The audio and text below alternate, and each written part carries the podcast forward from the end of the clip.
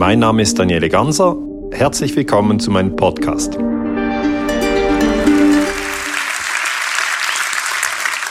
Ich möchte Sie auch alle ganz herzlich begrüßen. Mein Name ist Daniele Ganser. Ich bin 46 Jahre alt. Ich bin Historiker. Ich bin Friedensforscher. Ich komme aus der Schweiz. Und ich freue mich, dass so viele Menschen hier sind. Und ich möchte mich zuerst einmal ganz herzlich bedanken. Weil ähm, die YouTube-Videos, die sind ja gratis. Und die Leute fragen sich dann manchmal, ja, wie finanziert der eigentlich seine Forschung? Und das geht eigentlich über die Vorträge und über die Bücher. Das heißt, die Menschen, die ein Ticket kaufen oder ein Buch kaufen, die unterstützen eigentlich meine Forschung und das haben sie jetzt alle gemacht. Darum ganz herzlichen Dank.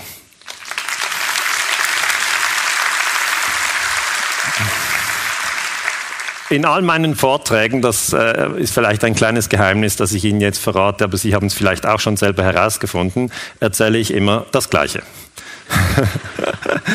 ich sage nämlich, wir sollten uns nicht töten. Ja, das war's dann auch schon wieder.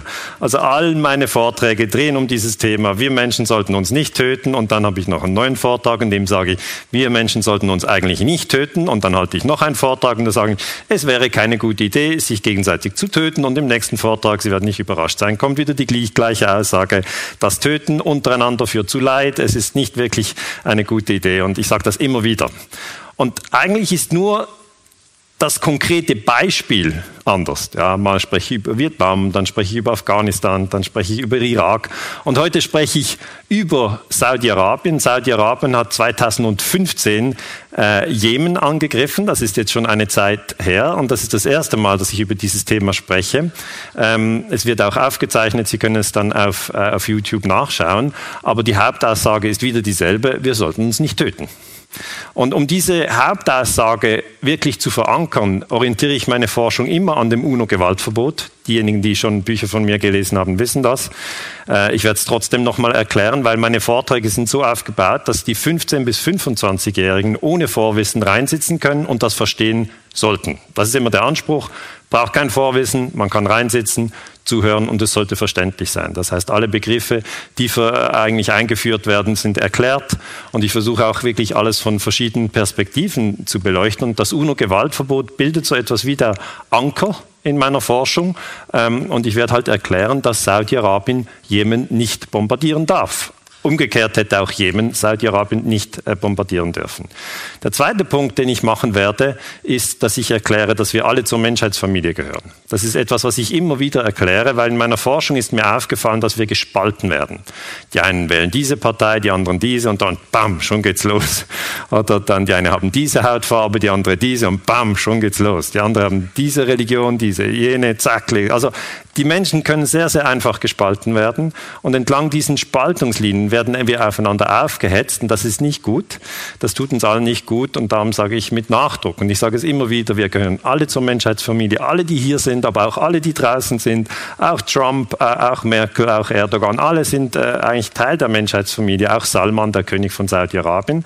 Und das ist auch eine Aussage, die Sie in allen Vorträgen hören. Das heißt, äh, tut mir leid, dass ich nie irgendwie etwas völlig Neues sage, aber es ist wichtig, diese Dinge zu wiederholen. Warum? Weil das weiß man eigentlich aus aller erfolgreicher Kommunikation, dass die wesentlichen Punkte wiederholt werden müssen. Weil das menschliche Gehirn ist wie ein Muskel. Ja? Wenn man einen Muskel trainiert, wird er stärker.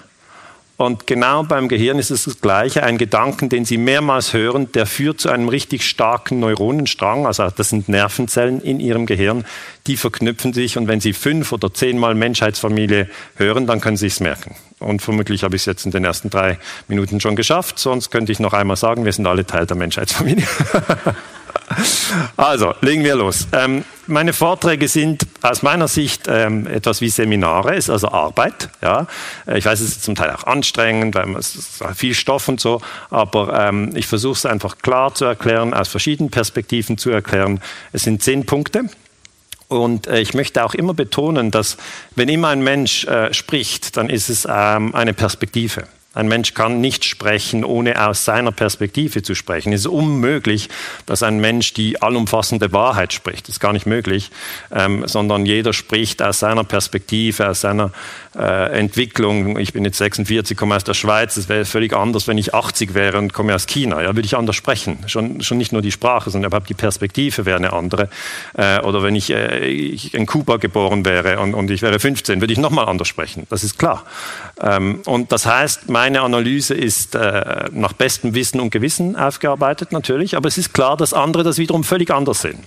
Und ich rate wirklich dazu, ich zähle Sie alle zur Friedensbewegung, dass wenn immer Sie im Dialog sind mit jemand anderem, dass Sie nicht versuchen, einen Absolutheitsanspruch einzufordern und sagen, meine Perspektive ist richtig, deine ist falsch, du sollst entweder sterben oder meine Position annehmen, weil, weil das gibt es leider viel zu oft. Ja? Das ist dieses Dogmatische und das braucht es nicht, sondern es ist ziemlich schön, dass wir alle ganz verschiedene Meinungen haben. Und mir ist das so aufgefallen, sogar wenn Sie, wir sind ja sieben Milliarden Menschen, wenn Sie aus diesen sieben Milliarden Menschen einen Partner auswählen, eine Frau oder ein Mann, Sie sind dann mit dem zusammen, denken Sie am Anfang, ja, wir haben viel Gemeinsamkeiten. Ja, und das stimmt ja auch. Aber irgendwann merken Sie, nicht mal mit Ihrem Partner äh, sind Sie sich in allen Punkten einig, was dann auch zu interessanten Dynamiken führt. Und das ist eine Erfahrung, die jeder Mensch hat. Jeder. Und wenn man nicht mal mit dem Menschen, mit dem man wirklich ganz eng verbunden ist, die man freiwillig ausgewählt hat, äh, in allen Punkten einig ist, dann ist klar, dass man mit den Menschen, die man überhaupt nicht ausgewählt hat, natürlich nicht in allen Punkten einig ist. Und darum müssen wir tolerant sein. Wir müssen tolerant sein, verschiedene Dinge anhören, das aber immer als Input nehmen. Und so ist auch mein Vortrag äh, gedacht. Ich orientiere mich immer da an Nietzsche. Nietzsche hat einmal gesagt, alles Sehen ist perspektivisches Sehen. Und so ist es. Das ist einfach so. Es gibt nicht die allumfassende Perspektive. Ich kann Ihnen hier nur meine Perspektive erzählen. Fangen wir an mit dem UNO-Gewaltverbot. Ähm, Im Moment haben wir 193 Länder auf der Welt. Deutschland ist die, ein Land, die Schweiz ist ein Land, wo ich jetzt herkomme, Österreich ist ein Land, Venezuela ist ein Land, Saudi-Arabien ist ein Land, die Türkei ist ein Land, Russland ist ein Land, ähm, Ghana ist ein Land, äh, Tibet ist ein Land. Sie kennen natürlich einen Teil dieser Länder. Sie kennen nicht alle. Äh, niemand ist in der Lage, alle 193 äh, Länder äh, einfach so aufzusagen, aber so 50 oder 100 können die meisten, wenn sie sich anstrengen, und sagen, ja, das und da ist doch noch Frankreich und Italien und auch Portugal. ähm, aber diese Länder untereinander, ähm, das sind natürlich diese Nationalstaaten und wir müssen, wenn wir im 21. Jahrhundert ein, eine friedliche Struktur wollen, müssen wir schauen, dass zwischen diesen Ländern Frieden herrscht. Es ist im Moment nicht der Fall, es ist in vielen Gebieten ist Frieden, aber nicht überall. Es gilt aber eigentlich die UNO-Charta, das ist äh, ein, ein, ein, ein Gesetz, ja, das jetzt unabhängig von Deutschland, der Schweiz oder Österreich ist, sondern das ist ein Gesetz, das weltweit gilt und das wurde 1945 ähm, nach dem Zweiten Weltkrieg wurde dieses Gesetz niedergeschrieben und das heißt UNO-Gewaltverbot. Ich bin ein bisschen traurig, dass das an der Schule nicht unterrichtet wird, dass es nicht an der Tagesschau kommt und äh, dass es ähm, dass es auch nicht an den Universitäten unterrichtet wird, weil es ein sehr, sehr wichtiges Gesetz. Die UNO hier im Bild ist äh, äh eine internationale Organisation in New York, übrigens nicht zu verwechseln mit der NATO. Die NATO ist ein Angriffsbündnis, wird in den Zeitungen oft als Verteidigungsbündnis äh, beschrieben, was aber sachlich falsch ist. Und in der UNO-Charta steht, dass alle Mitglieder die Androhung oder Anwendung von Gewalt unterlassen sollten. Okay, das ist der Artikel 2. Und da steht, alle Mitglieder also alle UNO-Mitglieder, das sind eben die 193 Länder, unterlassen in ihren internationalen Beziehungen, als internationale Beziehung bezeichnet man eine Beziehung zwischen einem Staat zu einem anderen Staat, unterlassen die Androhung oder Anwendung von Gewalt. Okay. Und warum hat man denn das niedergeschrieben? Das hat man nach dem Zweiten Weltkrieg niedergeschrieben. Das heißt, wenn es irgendetwas Gutes gibt vom Zweiten Weltkrieg, war das die UNO-Charta, weil man dort gesagt hat, das wollen wir nie werden. Wir wollen nie wieder dieses Gemetzel, diese ganzen Toten. Äh, es waren, um das vielleicht nochmal in Erinnerung zu rufen, ich sage das äh, für die Jüngeren, die das vielleicht nicht mehr wissen, 60 Millionen Tote im Zweiten Weltkrieg. Und wenn Sie das bildlich sich überhaupt vorstellen, äh, das ist die Bevölkerung von Frankreich. Können Sie sich vorstellen, Sie gehen nach Paris, alle tot. Sie gehen nach Marseille, alle tot. Sie gehen nach Nizza, alle tot. Alle Dörfer, überall wo Sie hingehen, alle tot. Dann sehen Sie, das ist ein absoluter Albtraum. Und das hatten wir, das ist keine Theorie. Und haben wir sich überlegt, wie kommen wir aus der Nummer raus? Und die Antwort ist eben, wir verbieten den Krieg. Und der ist jetzt verboten. Leider gibt es natürlich immer wieder Verstöße gegen dieses Gebot. Das heißt aber nicht, dass das Verbot an solches falsch ist, sondern es wird einfach zu wenig daran erinnert. Und es wird zu wenig darauf gepocht, dass das UNO-Gewaltverbot eingehalten wird. Ja, vielen Dank. Und Sie können das auch selber gerne recherchieren. Wenn Sie jetzt der Typ sind, der sagt, ich recherchiere das, dann geben Sie einfach UNO-Charta ein ähm, auf Google, da werden Sie überwacht.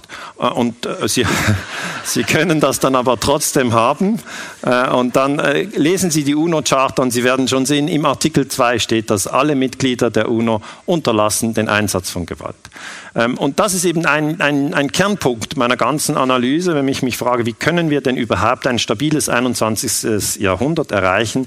Äh, meiner Meinung nach ganz zentral, wenn wir das UNO-Gewaltverbot achten. Jetzt ist immer die Frage, müssen wir das? Die Antwort ist nein. Als Menschen sind wir frei. Wir können es auch ignorieren und uns gegenseitig erschießen. Wir werden auch noch Kampfroboter bauen etc. Das heißt, das 21. Jahrhundert ist da. Wir können es gestalten. Aber ich plädiere einfach dafür, dass wir uns nicht erschießen. Okay? Das ist eine normative Position. Ganz klar.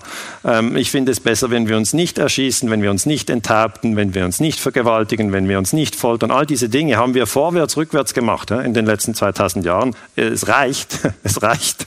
Es ist etwa hier. Äh, und äh, wenn wir uns am UNO-Gewaltverbot orientieren, dann haben wir die Möglichkeit, im 21. Jahrhundert stabile Verhältnisse zu schaffen. Aber es liegt an uns. Es ist nicht sicher, ob wir das schaffen. Man muss halt mal schauen. Und ähm, dieses Buch, äh, das ich schon äh, vor zwei, drei Jahren geschrieben habe, äh, behandelt verschiedene illegale Kriege. Und ein Kapitel, das ist das Kapitel 16, behandelt den illegalen Krieg gegen Jemen. Und das ist jetzt eigentlich, dieser Vortrag ist dieses Kapitel in Langversion. Okay, also wenn jemand sagt, ich fand das interessant, aber ich würde da gern nachlesen, Sie können es im Buch nachlesen. Im Buch gibt es auch andere Kapitel, zum Beispiel der Angriff auf Vietnam 1964 war auch illegal, werde ich aber heute nicht besprechen. Der Angriff auf Irak 2003 war auch illegal, darf man nicht. Ähm, oder der Putsch der Regierung im Iran äh, 1953 war auch illegal, ist im Buch besprochen etc. Kann ich nicht besprechen. Heute geht es um Jemen und um den Angriff von Saudi-Arabien auf Jemen im Jahre 2015. Wenn man ähm, diese, dieses Gewaltverbot eigentlich erwähnt, habe ich oft festgestellt, dass die Menschen es nicht kennen. Sie natürlich eher oder größere Wahrscheinlichkeit, die das Gewaltverbot kennen. Darf ich vielleicht ein Handzeichen? Wer kennt das UNO-Gewaltverbot und wer hat schon von ja, sehen Sie, das ist überdurchschnittlich natürlich. Aber Sie gehören auch zur Friedensbewegung. Also ich zähle Sie jetzt alle zur Friedensbewegung. Es sind übrigens 1200 Leute äh, heute hier. Gestern war ich in Nürnberg. 1200 Leute. Das sind richtig viele Leute, die in der Friedensbewegung sind. Die Leute denken manchmal, ja, Friedensbewegung, muss man da irgendwie ein Anmeldeformular ausfüllen? Nein, müssen Sie nicht. Es ist eine innere Einstellung. Okay? Sie wollen keine Kriege. Sie wollen keine Folter. Sie wollen keine Enthauptungen und Sie wollen auch keine Kriegspropaganda in den Medien. Wenn das Ihre äh, Einstellungen sind, dann sind Sie in der Friedensbewegung. Friedensbewegung. Und wir sind viele.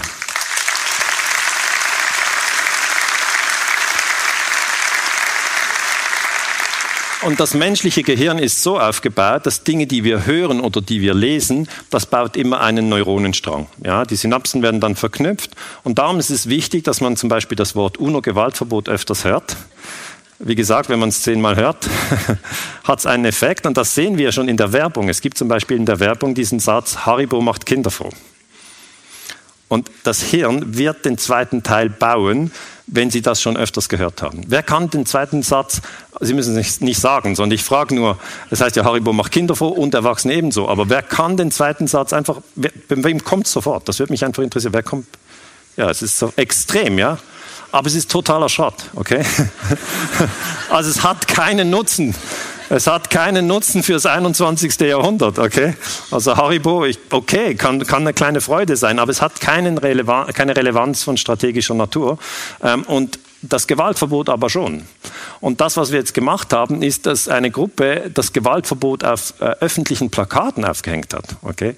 Die haben ein, ein, Crowdfunding gemacht. Crowdfunding heißt einfach, dass verschiedene Menschen äh, 20 Euro, 10 Euro bezahlen. Und dann kann man natürlich so ein Plakat ähm, aufhängen und dann fragen die Leute, ja, kann man das kaufen? Nein, es ist nicht zum Kaufen, sondern es ist einfach, um das in Erinnerung zu rufen. Ähm, das ist in, in, in Bonn im August 2018 aufgehängt worden. Die Leute haben mich gefragt, äh, wie finden Sie die Idee? Ich habe gesagt, ich finde das sehr gut und äh, haben sie gesagt, können Sie das auf Facebook bewerben, posten und dann habe ich das gemacht und dann haben Leute dafür gespendet und das finde ich einfach sehr schön. Es ist durchaus möglich, die Neuronen neu zu verknüpfen. Okay? Wir müssen nicht auf der Ebene von Haribo verharren. Äh, wir können, wir können, äh, ist aber nicht nötig. Jetzt, wenn wir das äh, noch ein bisschen konkreter vielleicht anschauen, das Gewaltverbot wurde verletzt vor 20 Jahren, als Deutschland Serbien bombardiert hat. Das ist jetzt genau 20 Jahre her. Wenn Sie sich erinnern, 24. März 99 hat die NATO Serbien bombardiert. Das darf man nicht. Warum darf man es nicht? Weil das UNO-Gewaltverbot das verbietet. Wenn jetzt Serbien vor 20 Jahren Deutschland bombardiert hätte, wäre das auch verboten gewesen. Okay? Weil die Leute fragen mich manchmal, ist es so richtig fest verboten? Und ich, ja. also, also total. Und ich, ja. Aber darf nicht die NATO, wenn es irgendwie ein humanitärer Krieg ist, sage, humanitäre Kriege gibt es nicht. Es gibt sie nicht. Das, ja, es gibt sie nicht.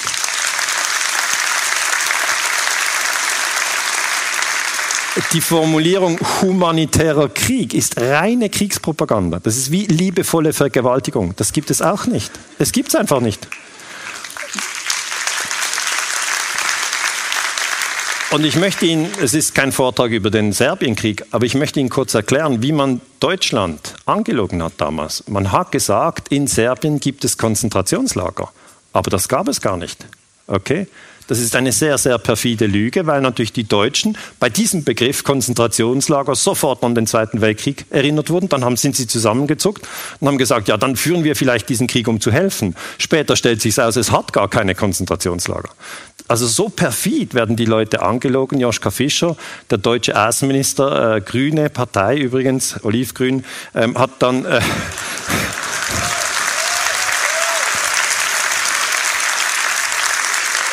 hat gesagt, ich habe gelernt, nie wieder Krieg und ich habe aber auch gelernt, nie wieder Auschwitz. Und das hat er so gesagt. Und das hat den Leuten in den großen Hirnwindungen einen Knopf gegeben. Was für ein Knopf? Weil bei nie wieder Krieg haben sie gesagt, ja, nie wieder Krieg. Und dann nie wieder Auschwitz haben sie auch gesagt, ja, nie wieder Auschwitz. Aber dann haben sie gemerkt, er meint jetzt damit, müssen wir Krieg führen. Okay? Das ist ein sehr, sehr hochentwickelter äh, Karateschlag auf, äh, auf äh, psychologischer Ebene. Ja, so hat er den Krieg verkauft. Äh, und ich denke, das ist äh, ausgereifte Propaganda. Schröder hat sich dann entschuldigt, also Gerhard Schröder, wenn Sie sich erinnern, der Vorgänger von Angela Merkel, SPD.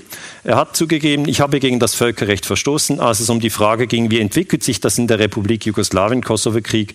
Da haben wir unsere Flugzeuge, unsere Tornados nach Serbien geschickt und wir haben zusammen mit der NATO einen souveränen Staat gebombt, ohne dass es einen Sicherheitsratbeschluss gegeben hätte.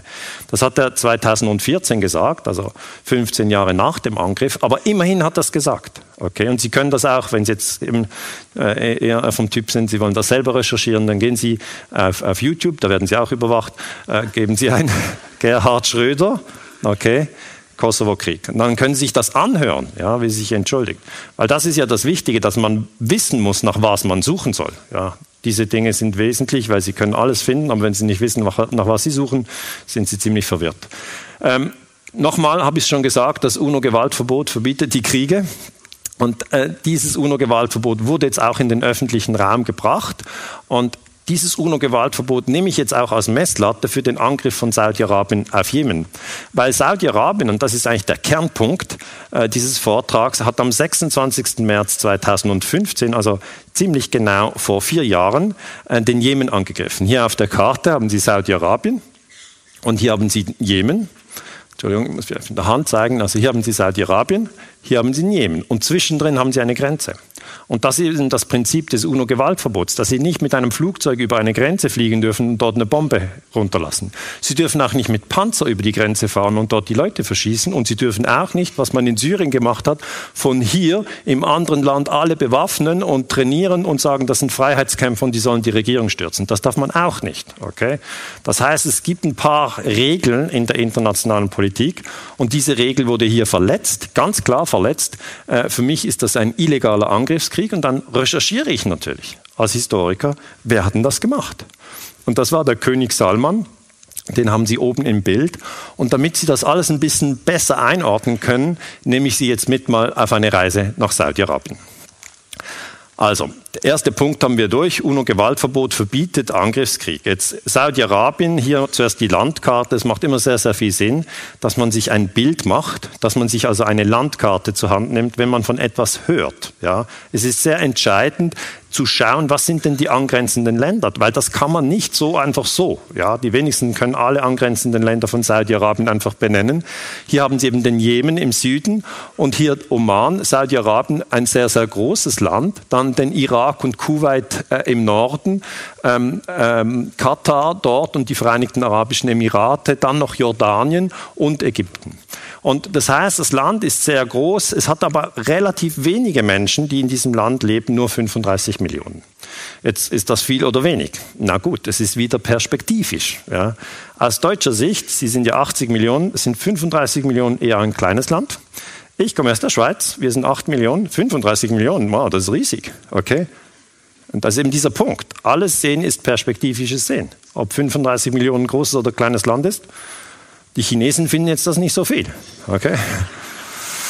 Ähm, das Hauptexportprodukt von Saudi-Arabien ähm, ist Erdöl und dann noch Erdgas. Das heißt, Saudi-Arabien ist eine Erdöl-Supermacht. Ja, das Land ist jetzt nicht äh, sozusagen ein, ein, eine führende Industrienation wie Deutschland oder wie Japan oder wie Südkorea, ähm, sondern es ist ein Land, das in erster Linie Rohstoffe exportiert. Aus diesen Rohstoffen erzielt es äh, sehr, sehr große Erträge und investiert dann in europäische Konzerne und Fußballmannschaften oder was auch immer. Das heißt, man verkauft Öl und Gas und Öl und Gas lagern in Saudi-Arabien in großen Mengen. Und wenn man äh, versucht, das zu quantifizieren, sie fragt, ja gut, also was verdient man denn so, wenn man Öl und Gas verkauft? Einfach eine Orientierungszahl. 235 Milliarden Dollar waren die Exporteinnahmen für Erdöl und Erdgas für Saudi-Arabien im Jahre 2010. Und 235 Milliarden Dollar. Ich sage mal, das haben Sie hier nicht so als Ihr Haushaltsbudget, oder? Das ist einfach, das ist einfach eine Dimension, wo man merkt, da geht es um sehr viel Geld. Das war im Jahr 2010 235 Milliarden im besagten Jahr. Jetzt das Öl und das Gas mussten die nicht herstellen. Okay? Das ist ein Geschenk der Natur. Aber sie mussten es fördern. Und es ist eine staatliche äh, Kontrolle über dem äh, Erdölkonzern. Das heißt, das Geld geht an die herrschende Familie in Saudi-Arabien und die ist sehr, sehr reich. Im Übrigen muss man wissen, dass Saudi-Arabien natürlich ein Land ist, das sehr trocken ist und sehr heiß. Im Sommer steigen die Temperaturen tagsüber auf bis zu 50 Grad und im Winter kann die Temperatur nachts unter den Gefrierpunkt fallen. Das ist schon sehr, sehr extrem. Das heißt, die Menschen, die dort überlebt haben, über Jahrhunderte, die Beduinen, die wissen, wie man in extremen Verhältnissen überlebt. Und darum sind sie anders als wir nicht als Nationen organisiert, sondern als Stämme. Okay, das ist ja hier in Deutschland nicht so wichtig, was man für ein Stamm ist. Und in der Schweiz ist auch nicht so wichtig, was man für ein Stamm ist. Aber in Saudi-Arabien ist das sehr zentral. Also der Stamm ist wichtig, ähm, es ist wichtig die Familie und das kommt eigentlich, ich sage mal grob zugespitzt, von den doch schwierigen Bedingungen in der Wüste. 50 Grad ähm, ist, ist, äh, ist sehr heiß und, und Gefrierpunkt ist sehr kalt. Wenn man dann ein bisschen tiefer reingeht und sagt, okay, dann ist also hier aus einem, aus einem, aus einem Beduinenvolk eigentlich ist plötzlich ein, eine milliardenschwere Königsfamilie entstanden, dann, dann sieht man ja, was, was ist denn sonst in Saudi-Arabien? Und in Saudi-Arabien, das ist sehr wichtig zu verstehen, sind die heiligen Städte des Islam. Das heißt, Saudi-Arabien ist ein muslimisches Land und hier ist die heilige Kaaba in Mekka. Das heißt, Mekka ist in Saudi-Arabien und im Islam, äh, für wieder die 15- bis 25-Jährigen, ähm, da haben sie eigentlich zwei Gruppen. Ich weiß, das ist vereinfacht, aber sie haben Schiiten und Sunniten. Ja, das bekommt man immer wieder durcheinander, wenn man sich nicht auskennt. Aber es reicht, wenn Sie sich merken, Saudi-Arabien ist ein sunnitisches Land und der Iran zum Beispiel ist ein schiitisches Land. Und es gibt immer wieder Streit zwischen Schiiten und Sunniten, so wie es zwischen äh, Katholiken und Protestanten im Christentum immer wieder Streit gegeben hat. Die Hauptstadt von Saudi-Arabien ist Riyadh und jedes, ähm, jede, jede Hauptstadt hat ja so ein, ein, ein, ein, ein Gebäude, das sehr bekannt ist. In, in Paris eben der Eiffelturm und in Riyadh äh, ist es dieses Kingdom Center. Das äh, ist sehr äh, eindrücklich, wenn man es anschaut. Denkt ah, okay, das muss Riyadh sein. Und ähm, in Saudi-Arabien haben sie natürlich auch hier, wie Sie sehen, Straßenverkehr, aber die Frauen, die durften sehr lange gar nicht Auto fahren. Okay, also die Rolle der Frau ist natürlich völlig anders in Saudi-Arabien äh, im Vergleich äh, zu Deutschland. Die Frauen dürfen erst seit dem Sommer 2017 in Saudi-Arabien selber Frau, äh, Auto fahren. Das ist erstaunlich, oder nicht? Also ich denke, wenn man das nicht weiß, denkt man, okay, wie, warum denn eigentlich? Und ich glaube, es ist vor allem so, dass die Männer einfach den Frauen nicht getraut haben. Ja. Also jetzt nicht wegen dem Verkehr, wegen dem Straßenverkehr. Es war mehr so einfach die, es war, die haben den nicht getraut, die fahren dann weg.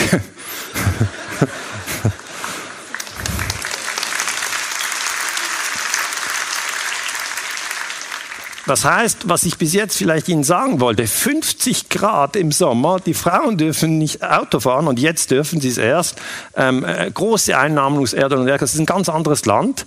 Äh, und äh, eben dieser Stamm oder auch die Loyalität zum Königshaus ist in Saudi-Arabien sehr, sehr zentral. Das ist nur eine kurze Skizze über Saudi-Arabien. Ähm, das äh, könnte man natürlich noch viel weiter ausführen und viel mehr differenzieren, aber Sie wissen jetzt in etwa zwei, drei Eckpunkte, haben Sie vielleicht auch die 30 Millionen gemerkt, die dort wohnen in etwa. Der wichtigste Punkt aber für Saudi-Arabien ist, es ist eine Monarchie. Okay, und das ist jetzt etwas ganz anderes als eine Demokratie. In einer Monarchie ist der wesentliche Punkt, dass die Herrschaft vererbt wird. In einer Demokratie wird die Herrschaft vom Volk bestimmt durch mehr oder, frei, mehr oder minder freie Wahlen. Ich weiß ja hier in Deutschland, sehr, sehr schade, habt ihr keine direkte Demokratie. Das heißt, ihr dürft nie abstimmen, wenn es wirklich wichtig wäre. Das ist eigentlich schade. Ja.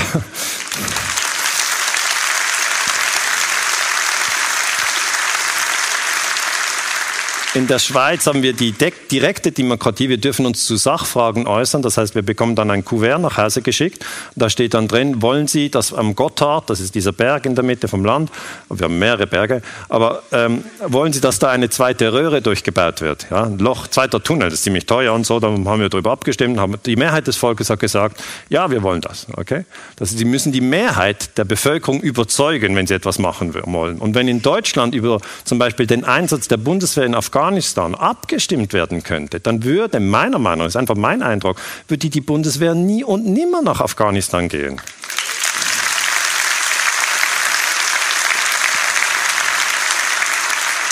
Und vielleicht haben Sie es gesehen, man will jetzt in Deutschland die Militärausgaben von 40 Milliarden pro Jahr, was schon viel ist, auf 80 Milliarden pro Jahr erhöhen. Völlig, also, ja, kann gar nicht richtig die richtigen Worte äh, finden und noch höflich bleiben. Aber wenn Sie darüber abstimmen könnten, ja, das ist ja Ihr Geld, das sind Ihre Steuereinnahmen. Ähm, man verkauft das unter 2% BIP, das ist der Trick. Ja? Aber niemand denkt daran, dass Deutschland die viertgrößte Wirtschaftsmacht der Welt ist. Also 2% BIP, Ihr BIP ist 4000 Milliarden, 2% BIP ist 80 Milliarden. Also das ist verrückt. Aber auch über das können Sie nicht abstimmen. Sie sind keine Monarchie, aber Sie sind auch keine direkte Demokratie. Äh, und dann würde ich doch gerne wieder zurück zu Saudi-Arabien kommen, weil ich wollte ja über, ich weiß gar nicht, ich wollte über Monarchie sprechen. Jetzt bin ich in Deutschland geladen. Das war nicht der Punkt. Ich wollte erklären, es ist ja nicht Monarchin äh, Angela Merkel. Also einfach, was ich sagen wollte, es wäre schön, wenn man in Deutschland die direkte Demokratie für Sachfragen einführen würde. Das ist eigentlich das, was ich sagen Ähm, eine Monarchie ähm, ist entstanden in Saudi-Arabien 1932. Das heißt, das Land ist noch äh, relativ jung. Und es waren die Feldzüge von Abdulaziz ibn Saud. Er ist hier ähm, im Bild. Es ist ein Beduinenfürst, ja, der in diesen Kriegen eigentlich das Land geeint hat ähm, und hat dann das Land auch für Erdölkonzerne aus den USA geöffnet. Und im Gegenzug schützen die Amerikaner diese Herrscherfamilie gegen die Briten. Das ist das Ganze. Okay? Das heißt, die, die, die Saudis sind auch sehr clever. Die haben gesehen, die Briten zum Beispiel haben den Iran unterworfen und dann haben sie gesagt, wir holen uns die Amerikaner und zwar als Schützenhilfe gegen die Briten. Und dieses, dieses Spiel ist sehr interessant. Ähm, wenn wir das genauer anschauen, hier ähm, Abdulaziz ibn Saud war der erste König von Saudi-Arabien, hat auch das Land gegründet und nach sich selber benannt. Das wäre so wie, wenn Deutschland nicht Deutschland heißen würde, sondern Merkelstan oder wie auch immer. Ja, einfach, also ja, einfach, er, er benennt das Land nach sich. Das ist nicht abschätzen gemeint, ich möchte es nur erklären. Und er regierte von 32 bis 53, also im Zweiten Weltkrieg, war ähm, Ibn Saud der König. Und das habe ich schon erklärt, wenn in einer Monarchie der König stirbt, wird sein Sohn König. Ähm, und Ibn Saud, und das macht die Sache kompliziert, hatte 17 Frauen. Und er hatte über 50 Kinder. Können Sie sich vorstellen, dass das schwierig ist, hier genau herauszufinden, wie entwickelt sich dieses Land. Und jetzt sind schon sechs Söhne von Ibn Saad äh, nach seinem Tod König geworden, einer nach dem anderen. Es geht dann bei den Söhnen so, also die Mädchen dürfen eh nicht Königin werden, sondern kommen nur die Söhne in Frage. Und die Söhne dürfen nur die Älteren, dann die Jüngeren. Und die Unfähigen dürfen auch nicht. Das heißt, da werden gewisse übersprungen. Okay? Ist so. Und das System funktioniert, bis die Brüder ausgehen. Also das ist, das ist eigentlich der wichtige Punkt. Ja. Das muss man sich mal klar machen ähm, Saud, der zweite König. Also er heißt Abdulaziz ibn Saud und sein erster Sohn, wieder sehr verwirrend, wenn man das nicht genau kennt, heißt auch Saud und das heißt noch Saudi-Arabien und da hat man schon den Eindruck, das ist irgendwie ein Familienclan an der Macht, ja. Und er regierte von 53 bis 64. Hier ist er mit dem amerikanischen Präsident Truman, der verleiht ihm einen Orden und die Amerikaner haben eben immer versucht, mit dieser Königsfamilie eine sehr sehr enge Beziehung zu haben.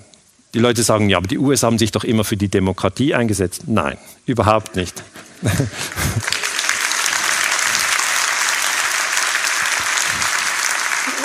Die USA haben sich immer für die imperiale Vorherrschaft eingesetzt. Und wenn sich das mit Demokratie verträgt, dann kann man das gut machen. Wenn aber eine Monarchie dem dienlicher ist, dann hat man natürlich eine Monarchie unterstützt und sah da überhaupt keinen Widerspruch. Es war nicht so. Also die Leute denken, ja, man hat sich immer für Demokratie stark gemacht. Nein, im Iran gab es eine Demokratie unter Mossadegh und die wurde gestürzt 1953, während man in Saudi-Arabien die Monarchie unterstützt. Also wenn man ein bisschen historisches Bewusstsein hat, äh, wird man sofort erkennen, die Amerikaner Amerikaner nehmen einfach ihre wirtschaftlichen Interesse wahr und äh, mit den Frauenrechten und mit der Demokratie haben sie es überhaupt nicht. Das spielt für sie keine Rolle. Der dritte König hieß dann Faisal. Er regierte von 64 bis zu seiner Ermordung 1975. Also ähm, schon der dritte ist auch natürlich ein Sohn von Abdelaziz. Khaled ähm, war der vierte König. Er regierte von 75 bis 82. Dann kam Fahd. Fahd, der fünfte König, regierte 82 bis 05. Das heißt auch während dieser Zeit, dass die Amerikaner den Kuwait-Krieg geführt haben, äh, als sie Irak äh, bombardiert haben 2003. Und die Amerikaner haben sich immer ja, sehr eng abgesprochen. Hier haben sie Fahd ähm, und hier haben sie Bush. Bush Senior. Das heißt, die Amerikaner haben immer eine sehr, sehr enge Beziehung zu den, ähm, zu den Königen in Saudi-Arabien äh, gehalten. Und hier haben sie Abdullah, das ist der sechste König, mit äh, Bush Junior, also nochmal für die 15- bis 25-Jährigen. Es gab zwei Präsidenten in den USA mit dem Namen Bush. Das war der Vater und das war der Sohn. Beides Kriegsverbrecher, muss man sagen.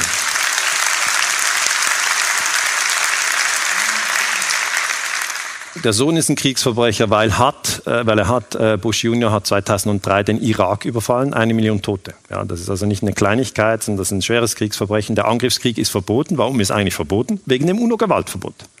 Wurden die USA verurteilt? Nein. Warum nicht? Weil sie sind im UNO-Sicherheitsrat mit Vetomacht. Das heißt, sie können sich immer wehren und dann werden sie nicht verurteilt. Sein Vater, Bush Senior, hat 89 Panama überfallen.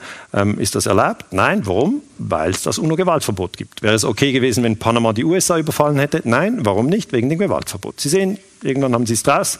Äh, da haben Sie ähm, eine gewisse Systematik. Hier sehen Sie übrigens, dass Abdullah die Hand hält von Bush. Und äh, es, dann kann man sich fragen, ist das, ist das wahre Liebe? Und die Antwort ist nein. Natürlich nicht. Sondern das ist, äh, das ist ein Spiel. Und es ist immer die Frage, wer wen hält. Und das interpretiert jeder anders. Okay? Aber die sind hier auf der Ranch in Crawford in Texas und beide kommunizieren dadurch ihrer Gefolgschaft, ich habe den anderen im Griff.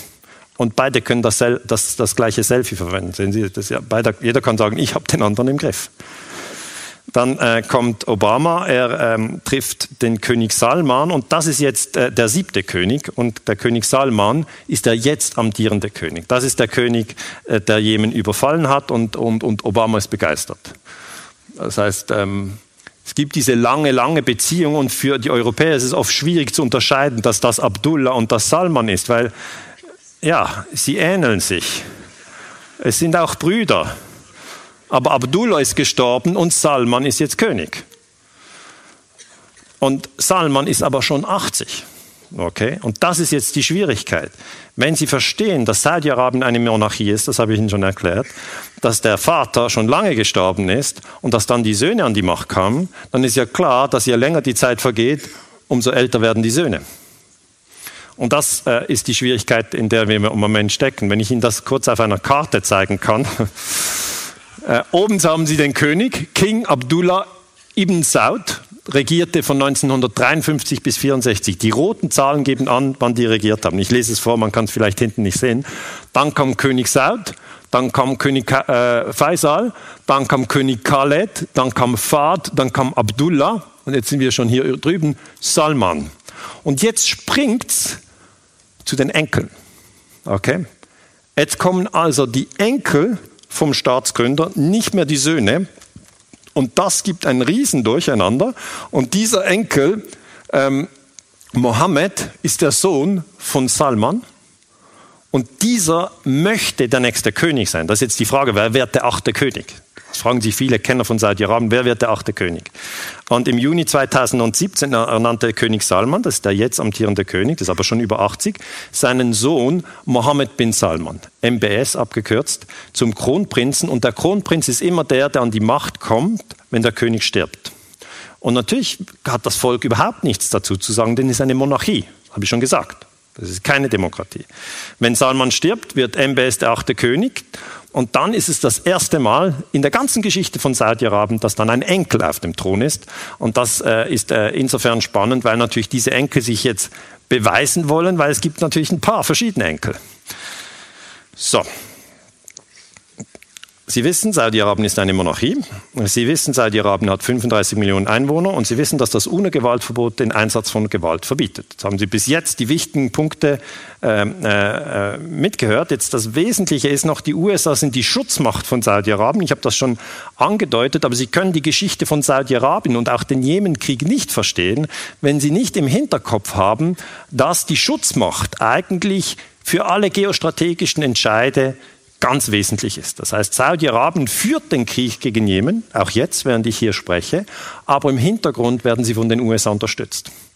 Das ist ganz wesentlich, dass man das versteht, weil zum Beispiel der Irak hat ja eine Invasion gemacht von Kuwait 1990 im August und dann haben die Amerikaner gesagt, das geht ja gar nicht. Saddam Hussein, eine Invasion von Kuwait, das ist ein Verstoß vor der UNO.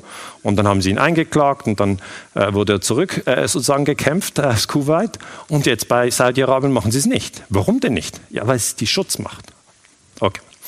Warum sind sie die Schutzmacht? In Saudi-Arabien ist man 1938 das erste Mal auf Erdöl gestoßen. Das ist sehr, sehr interessant, äh, weil im Zweiten Weltkrieg war es noch weitgehend unbekannt, dass Saudi-Arabien Erdöl hat. Ich habe ein äh, Buch geschrieben, das heißt Europa im Erdölrausch.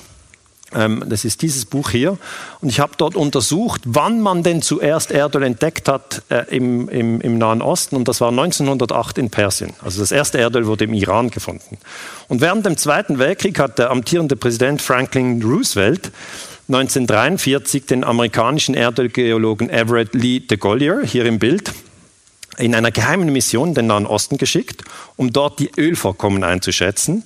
Und äh, ähm, dann kam diese Aussage, die sehr, sehr wichtig ist. Der Schwerpunkt der Ölproduktion ist im Begriff, Begriff sich vom Gebiet des Golfs von Mexiko, das ist im Süden der USA, in den Nahen Osten zu verschieben, in das Gebiet des Persischen Golfs. Das heißt, er hat das richtig erkannt, aber im Zweiten Weltkrieg waren die USA noch das heutige Saudi-Arabien. Okay. Also als Hitler den Blitzkrieg führte, übrigens sehr, sehr interessant, hat einen großen Teil des Erdöls aus den USA erhalten. Ja. Das muss man sich mal überlegen. Also das ist eine, eine schwierige Sache, wenn man denkt, ja, warum eigentlich? Ja, aber das lassen wir jetzt. Ähm, und dann gehen wir zurück nach Saudi-Arabien. Und dann sagt de Gaulier, das Öl in dieser Region ist der größte einzelne Preis in der Geschichte der Menschheit. Und das sagt also der Erdölgeologe gegenüber dem Präsidenten. Sie finden mehr Details in meinem Buch Europa im Erdölrausch. Was die Amerikaner dann gemacht haben, noch während der Zweite Weltkrieg andauerte, ist Präsident Roosevelt zum Gründer von Saudi-Arabien gegangen, zum ersten König, zu Ibn Saud Abdelaziz, äh, und hat ihn getroffen 14. Februar 1945. Da war Deutschland noch im Krieg. Okay. Und die treffen sich auf der USS Quincy, das ist ein, ein amerikanisches Schiff. Und ähm, hier unterhält sich Delano Roosevelt mit äh, König Ibn Saud und Roosevelt sagt ihm, hör zu, wir haben gesehen, du hast ziemlich viel Erdöl in deinem Land. Wie sieht's aus? Können wir zusammenarbeiten? Und dann sagt Ibn Saud, ja, wir können das schon machen, weil ich habe ein Problem mit den Briten. Ja, ich habe Angst, dass die mich stürzen. Und dann sagt äh, Roosevelt, kein Problem, die Briten haben wir im Griff. Ähm, machen wir doch so, du gibst mir das Erdöl und ich verkaufe dir die Waffen und das wäre dann der Deal. Also es ist gar nicht so kompliziert. Okay? Und so hat man das abgemacht. Und die Amerikaner, und man denkt heute, das kann ja nicht sein, aber so war es, haben Filme gezeigt, ja, von ihrer eigenen Armee, ja, ihren Panzern, ihren Soldaten und Diebensaut, war beeindruckend und gedacht, hm, ja, keine Kamele, aber doch gut bewaffnet. Und, und ja, es war wirklich diese Stimmung, man kann sich das gar nicht vorstellen, wie das war. Aber als Beduin hat er gewusst, er braucht einen starken Partner. Er war nicht irgendwie speziell begeistert von Roosevelt, aber er braucht einen Partner, okay? Und dann hat er gesagt, Washington ist mein Partner. Und dann kam das Interessante, ähm, das ist jetzt nicht ähm, 14. Äh, Februar 45, sondern das ist ähm, 18. Äh, Februar 44, das ist schon kurz vorher, sagen die Amerikaner gegenüber den Briten, das persische Öl gehört ihnen, also Iran. Das Öl im Irak und in Kuwait teilen wir uns und was das saudische Öl betrifft, das gehört uns. Und das nennen wir Imperialismus. Okay, dass eigentlich von, von den USA aus die Rohstoffe verteilt werden. Also noch zur Erklärung für die 15- bis 25-Jährigen, das ist Roosevelt, das ist der amerikanische Präsident, das ist der Vorvorgänger von, von Trump, einfach eine andere Frisur. Und Und das ist Churchill, ja. Das ist der Premierminister von Großbritannien, das ist der Vorvorgänger von äh, Theresa May. Und wenn Sie, wenn Sie das, den, den Text anschauen, sehen Sie, teilen sich die Rohstoffe auf in Saudi-Arabien, im Irak und in, im Iran, dann sehen Sie, dass London und Washington nie auch nur einen Deut um Demokratie gegeben haben. Okay? Sondern es ging immer um die Kontrolle der Rohstoffe und um die Rohstoffe zu erbeuten, tötet man. Okay. Und das wird viel zu wenig offen gesagt. Und das muss man halt auch erklären und sagen, es wurde getötet, Demokratien wurden zerschlagen, Menschen wurden vergast, vergiftet, alles. Für die Rohstoffe. Ist völlig verrückt. Ich habe das in meinem Buch Europa im Erdölrausch ein bisschen genauer angeschaut.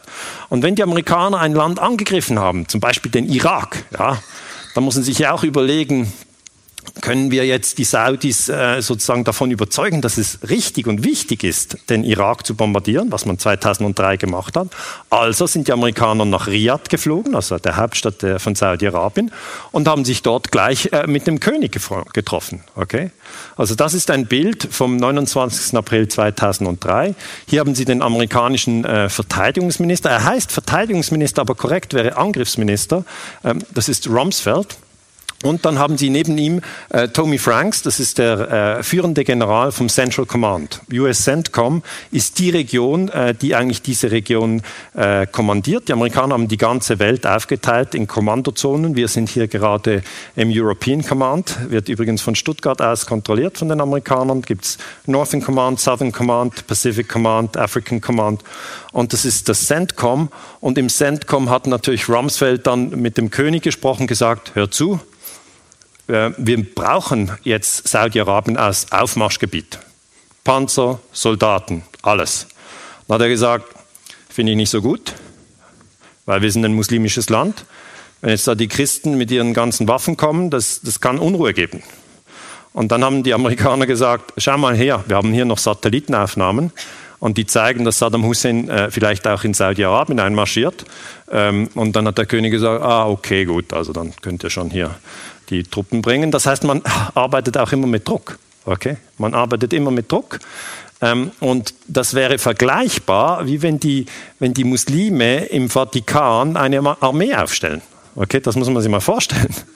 Wenn die Leute sagen, was, im Vatikan hat das überhaupt Platz? Ist ja wenig Platz dort, aber einfach, es geht ja, es geht um die Idee, ja, was bedeutet das die, für die Muslime, wenn die Amerikaner mit ihren Panzern und mit ihren Soldaten äh, sozusagen in, im Land aufkreuzen äh, von Mekka und Medina.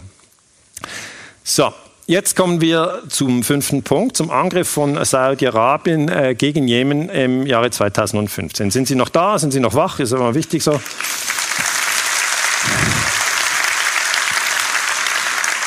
Immer wieder wichtig, dass Sie die tief durchatmen. Ja? Sauerstoff ist ganz wichtig für die Hirnzellen. Äh, und auch die Schultern immer wieder ein bisschen locker machen, weil manchmal verkrampft man sich. Das sollten Sie auch nicht. Dann können Sie weniger gut aufnehmen. Sie müssen locker bleiben, locker bleiben, locker bleiben. Sie können auch die Hände so ein bisschen ausschütteln und dann geht es schon wieder weiter. Also, ähm, am 26. März 2015 wird der Jemen angegriffen. Jemand, der keine Ahnung hat, weiß nicht, darf man das oder darf man das nicht. Aber Sie sind natürlich sehr gut informiert. Sie wissen, das ist illegal. Es ist ein Verstoß gegen das UNO-Gewaltverbot. Verantwortlich für den Angriff ist König Salman und sein Sohn Mohammed bin Salman, der amtierende Kronprinz.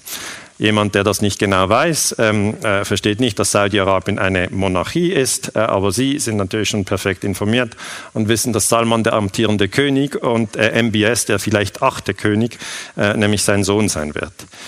Im Jemenkrieg wurden in der Zeit von 2015 bis 2018 rund 60.000 Menschen getötet. Das ist doch eine sehr, sehr große Zahl. Wenn man sich vorstellt, ein Massenmörder in Berlin, wenn der drei oder fünf oder zehn Menschen umbringt, dann würde man darüber intensiv berichten. Aber der Jemenkrieg, der ist irgendwie einfach aus dem internationalen Diskurs ausgeschieden worden. Man hat eigentlich über die Jemeniten überhaupt nicht berichtet und dann einfach gesagt, ja, Pech.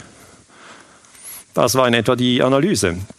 Und man hat nicht wie bei, beim Angriff von Saddam Hussein auf Kuwait, da hat man sehr, sehr viel ähm, äh, äh, Lärm darum gemacht, und zwar zu Recht. Ja, der Angriff von Saddam Hussein war im August 1990, ist in Kuwait einmarschiert, ähm, hat übrigens zuvor die amerikanische Botschafterin April Glasby gefragt, ob er das darf. Die hat gesagt, ja, mach nur. Und dann hat er es gemacht und hat sie gesagt, was machst denn du? Aber das ist eine andere Geschichte. Und ähm, ja, können Sie im Buch nachlesen, sage ich hier. Und ich gebe immer an, von wo die Zahlen sind. Bei 60.000 fragt man sich, von wo kommt die Zahl? Also es ist jetzt aus der New York Times ein Artikel von 2018. Und wenn Sie sehen, die Menschen in Jemen, das sind sehr arme Menschen. Okay? Das heißt, diese Menschen haben keine Ahnung, was das UNO-Gewaltverbot ist. Sie wissen auch nicht, was jetzt genau die, die Thronnachfolge in Riyadh ist. Sie wissen nur, sie werden bombardiert und sie bergen ihre Opfer. Also das ist eigentlich meistens so, dass wir hier in einer privilegierten Situation sind, weil wir haben Bildung, wir haben Information, wir haben Bewegungsfreiheit, wir können uns untereinander austauschen.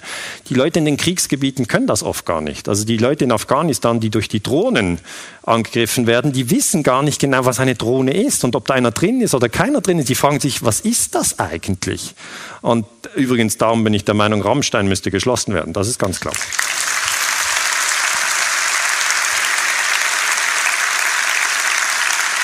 Das wäre ja, wäre ja auch so eine Frage für die direkte Demokratie in Deutschland. Sollen wir Rammstein schließen? Ja oder nein? Und dann, zack, das würde geschlossen. Darum habt ihr ja nicht die direkte Demokratie.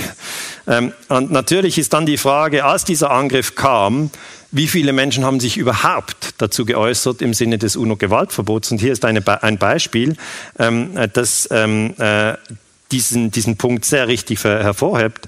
Äh, äh, die, die Analyse ist richtig. Die ausländische Militärintervention in Jemen ist eine klare Verletzung des Völkerrechts, insbesondere von Artikel 2 Absatz 4 der UNO-Charta. Einige Leute werden sagen, Artikel 2 Absatz 4, was ist denn das? Kenne ich nicht. Sie kennen das natürlich schon. Welche die Anwendung von Gewalt in den internationalen äh, Beziehungen verbietet. Und das sagt Hans Köchler, ähm, International Progress Organization, ist aus Österreich. Und das hat er in einer Zeitung gesagt, Zeitfragen. Er sagt aber schon am 31. Äh, März. Das sagt er sofort. Okay? Also der Angriff, wenn Sie es anschauen, ist ähm, am 26. März und hat sofort richtig analysiert. Und das, was ich eigentlich bemängle, ist, dass wir nicht kluge Menschen haben, die diese Zusammenhänge erkennen, sondern dass man sie nicht hört. Okay? Das ist das Problem. Die müssten in den Abendnachrichten in der Tagesschau, das müsste immer wiederholt werden.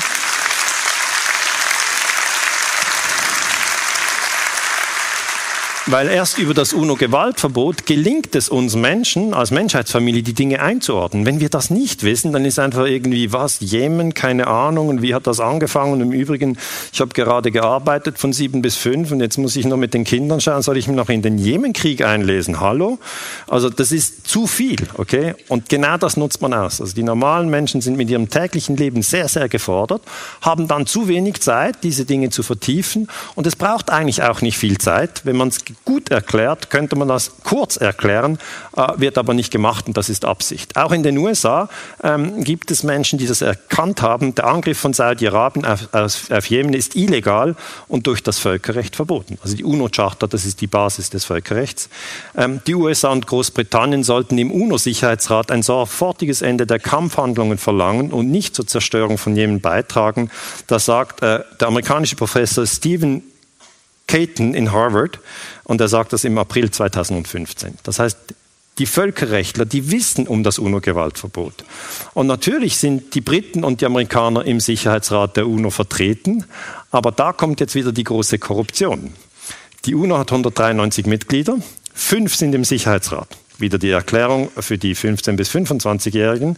In der UNO gibt es die Generalversammlung, da sind alle 193 drin. Jeder ist im Club. Deutschland, Schweiz, alle sind drin. Jeder eine Stimme, alle gleiche, gleiche Macht. Dann hat man einen zweiten Club gemacht, das ist der Sicherheitsrat.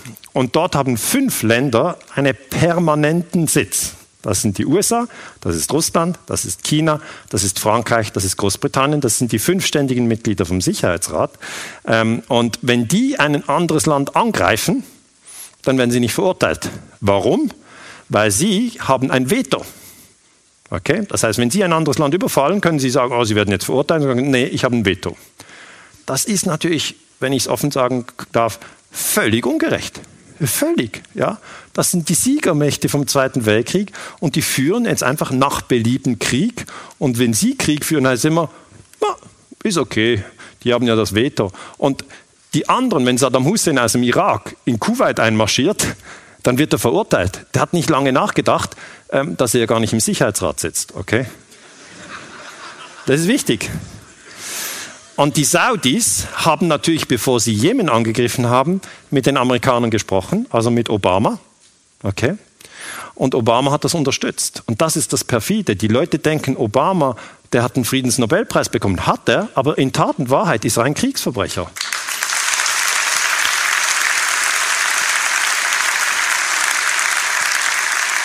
Das heißt, was Professor Carton hier sagt, ist richtig. Die Harvard University hat das richtig analysiert. Es ist nicht einfach alle in den USA sind für diesen Krieg.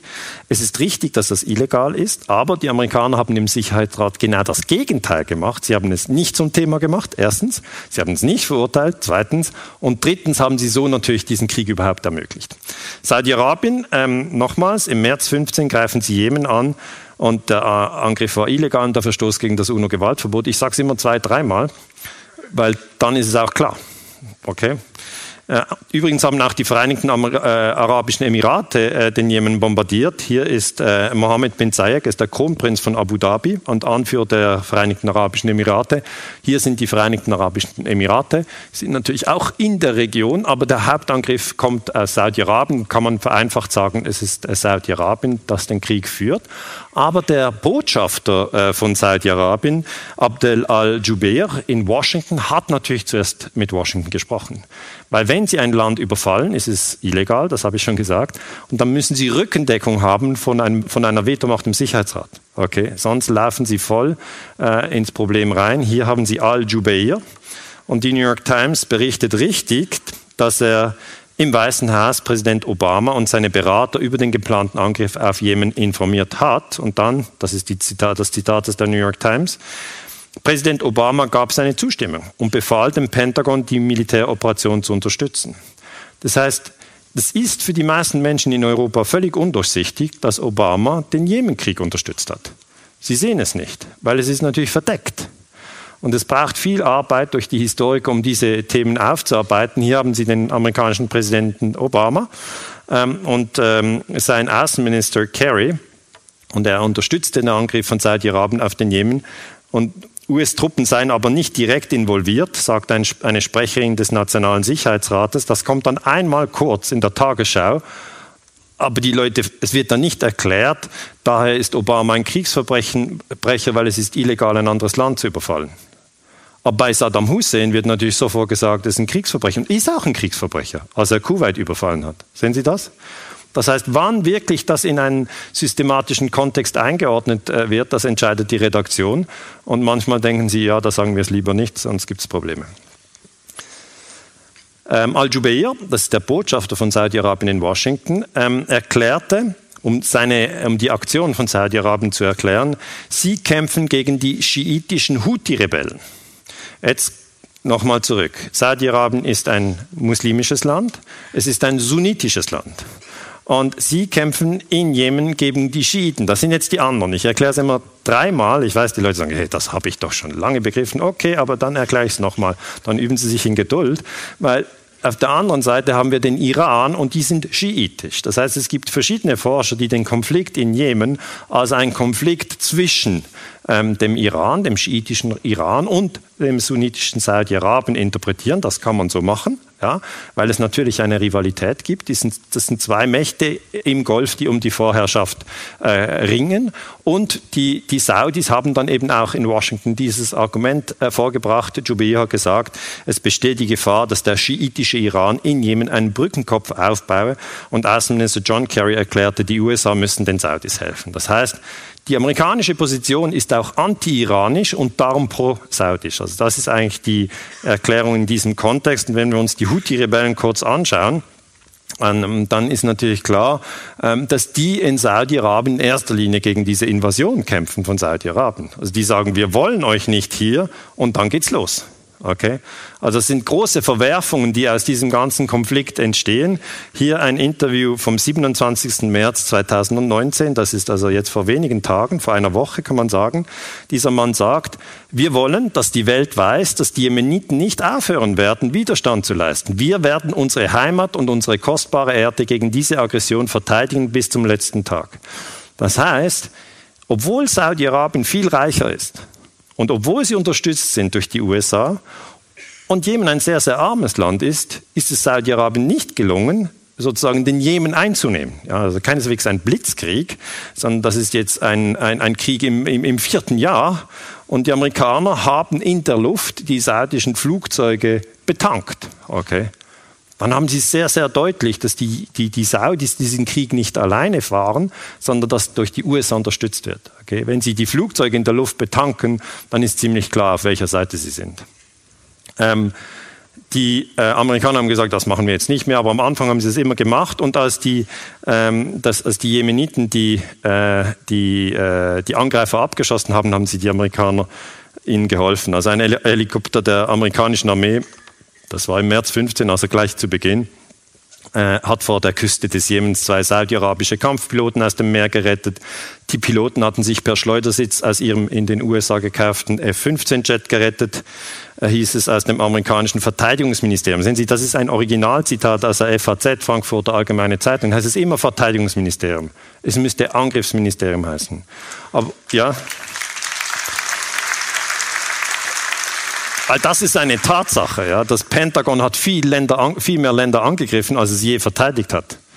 Im Iran die Regierung gestürzt 53, in Guatemala die Regierung gestürzt 54, 1961 Kuba angegriffen, Schweinebucht-Invasion, 1964 Vietnam angegriffen, äh, drei Millionen Tote im Vietnamkrieg, äh, 73 die Regierung gestürzt zusammen mit der CIA in Chile, Allende raus, ähm, dann äh, noch Kambodscha bombardiert zusätzlich zu Vietnam, dann Saddam Hussein an die Macht verholfen, dass er 1980 den Iran überfällt, ähm, dann Iran-Kontrahandel, dass das in Nicaragua die Contras das unter, äh, unterstützt mit dem Geld, das man äh, vom Waffenverkauf an den Iran erhalten hat. Dann 89 äh, Panama überfallen, äh, 1990 dann sozusagen in Kuwait rein und den Irak bombardiert, äh, 98 äh, den Sudan bombardiert, noch Afghanistan, nach 2001 nochmal Afghanistan bombardiert, äh, später dann Irak 2003 überfallen, Pakistan mit Drohnen überfallen. Also wer dann noch nicht sieht, dass das ein Angriffsministerium ist, ich weiß auch nicht.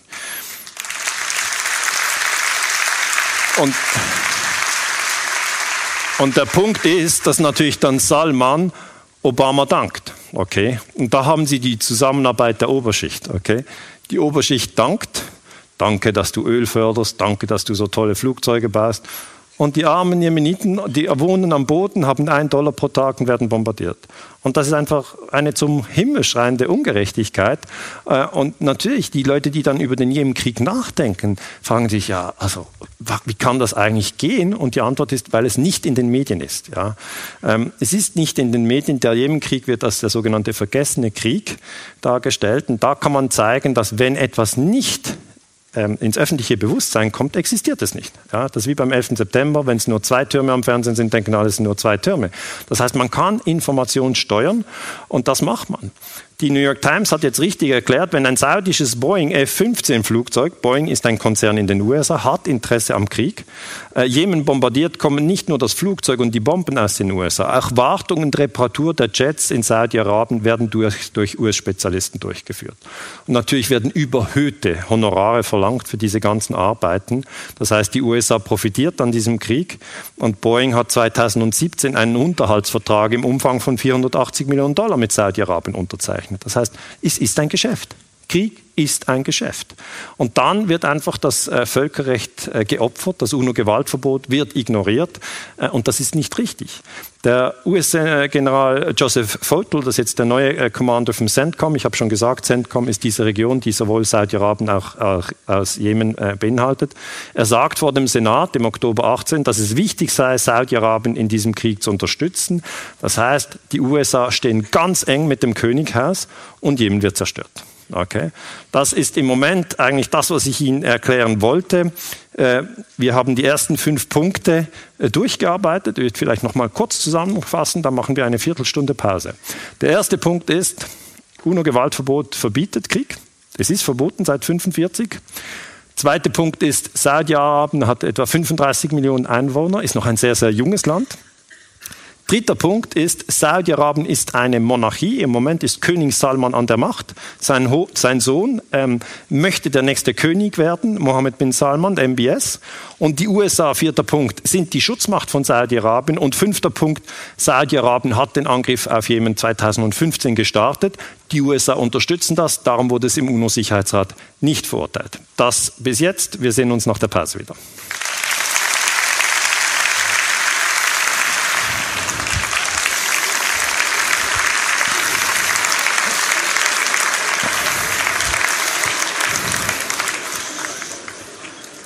Gut, dann äh, möchte ich gerne mit dem sechsten Punkt äh, weiterfahren, das Thema Kriegsverbrechen. Bei dem Thema Kriegsverbrechen ist es so, dass wenn ein Land ein anderes Land angreift, dann ist das das größte Verbrechen, weil das ist der Angriffskrieg.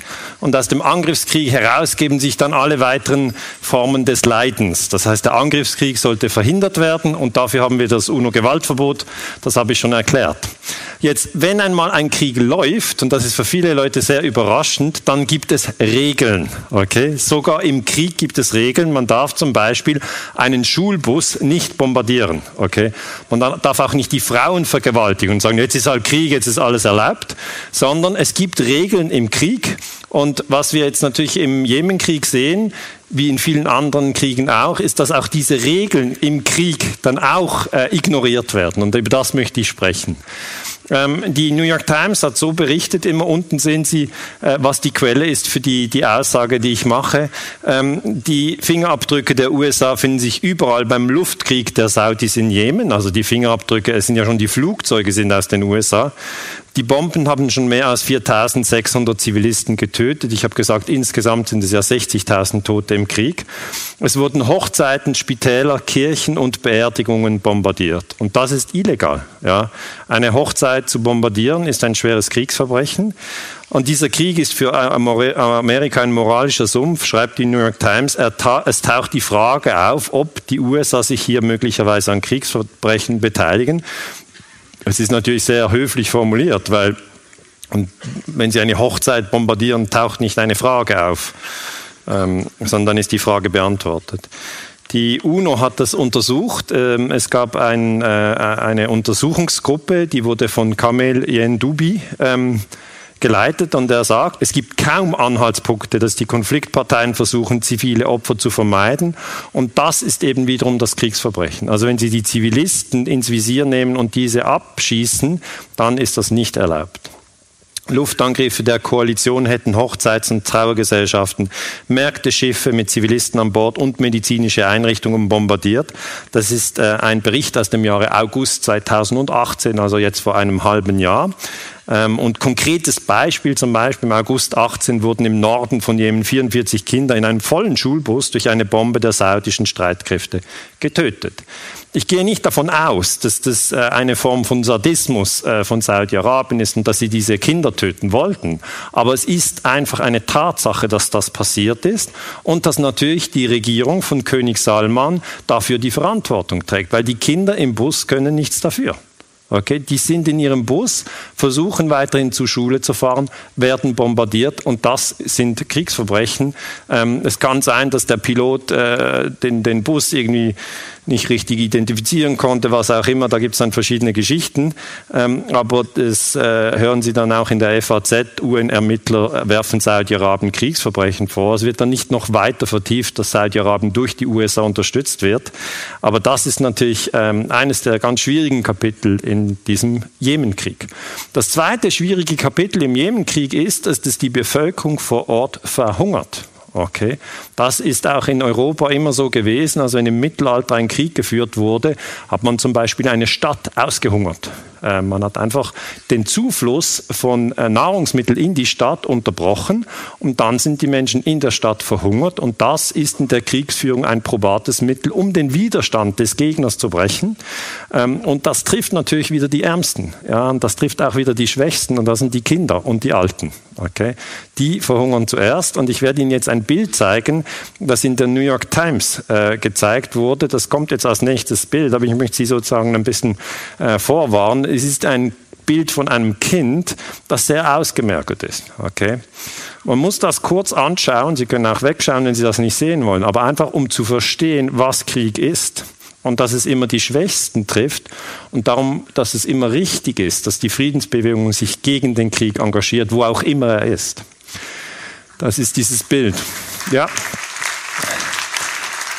dieses Engagement gegen den, gegen den Krieg bedeutet eben auch, dass man ähm, dagegen ist, dass, dass, dass eigentlich äh, Menschen in der Gesellschaft hier dieses Mädchen, das heißt Amal Hussein, sie ist sieben Jahre alt und das Bild wurde von der New York Times dann 2018 äh, publiziert und inzwischen ist Amal an Hunger verstorben. Das ist also nicht ein theoretisches Bild, sondern das ist auch das Bild vom Krieg und in der Zeitung Rubicon wurde gesagt, äh, dass Kinder an Hunger sterben in, in, im Jemen. Die Quelle ist Save the Children.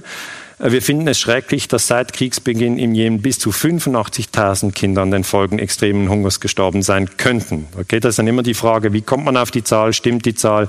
Das muss man weiter prüfen. Ähm, vielleicht sind es weniger, vielleicht sind es mehr. Wir wissen es im Moment nicht, aber es sind auf jeden Fall Kinder in diesem Krieg gestorben. Auf jedes Kind, das durch Bomben oder Kugeln getötet wird, kommen Dutzende, die einfach verhungern. Und dabei ließ sich das so leicht verhindern. Das heißt, wir sind im 21. Jahrhundert in einer völlig verrückten Situation. Wir sind auf der Welt, wir sind sieben Milliarden Menschen, wir sind eine Menschheitsfamilie, alle gehören dazu. Die einen verhungern und die anderen kämpfen gegen Übergewicht. Wir sind völlig aus der Balance. Und das ist verrückt, ja. Also eigentlich ist das Ziel im 21. Jahrhundert, dass am Schluss wieder alle zentriert und mit Respekt zusammenleben können. Das wäre das Ziel. Das versuchen wir anzustreben, ja.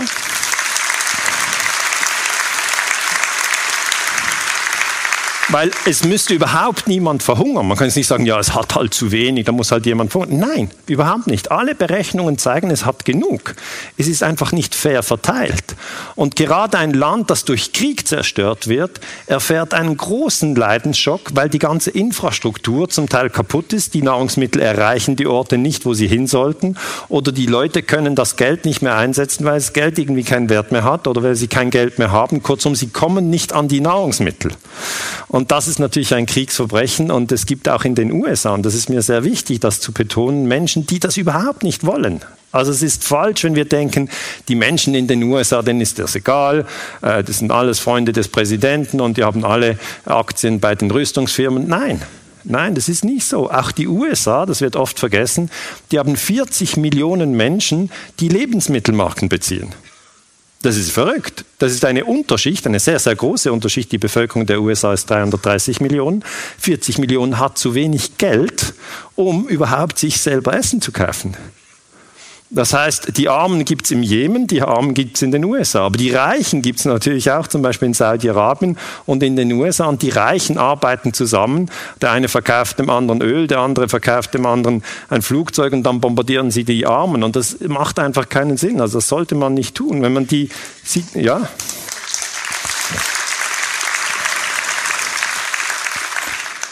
Die ähm, von Sanaa nach Aden verlegte Zentralbank des Jemens druckt auf Anordnung der Saudis so viel Geld, dass für die Ärmeren auch das letzte Minimum des Ersparten so gut wie nichts mehr wert ist.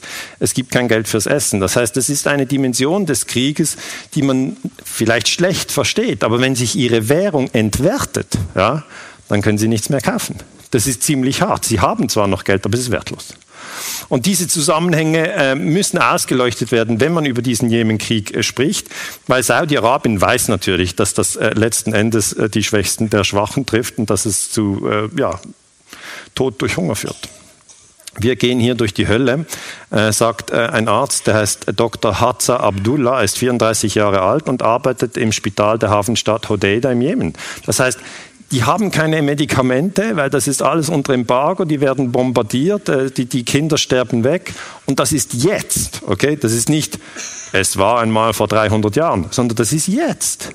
Und wir sollten einfach als Menschheitsfamilie immer so viel Empathie aufbringen, dass wir sagen, wir wollen nicht, dass irgendjemand so behandelt wird. Das heißt, es kommt nicht darauf an, ob man jetzt jemanden kennt im Jemen. Ich persönlich kenne niemanden persönlich im Jemen. Ich war auch noch nie dort. Aber ich sträube mich dagegen, dass man das einfach akzeptiert und sagt, komm, reg dich nicht auf, du wohnst ja nicht dort, wird dein Auto kaputt gemacht? Nein, solange es fährt, ist gut.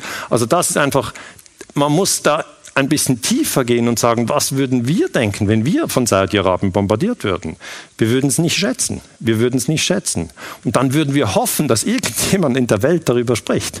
Und darum treffen wir uns heute hier und darum bin ich froh, dass Sie gekommen sind und dass wir über dieses Thema sprechen. Es ist noch nicht so äh, stark diskutiert. Auch in den USA kann man grundsätzlich sagen, US-Amerikaner wissen praktisch nichts über diesen Krieg, obwohl die USA den Krieg von Saudi-Arabien mit Bomben, Luftbetankung und Aufklärung unterstützen. Das wieder ein Bericht New York Times vom 20. Oktober 2018. Und damit möchte ich nur eigentlich unterstreichen, dass man einen Krieg unsichtbar machen kann, indem man nicht darüber berichtet. Okay.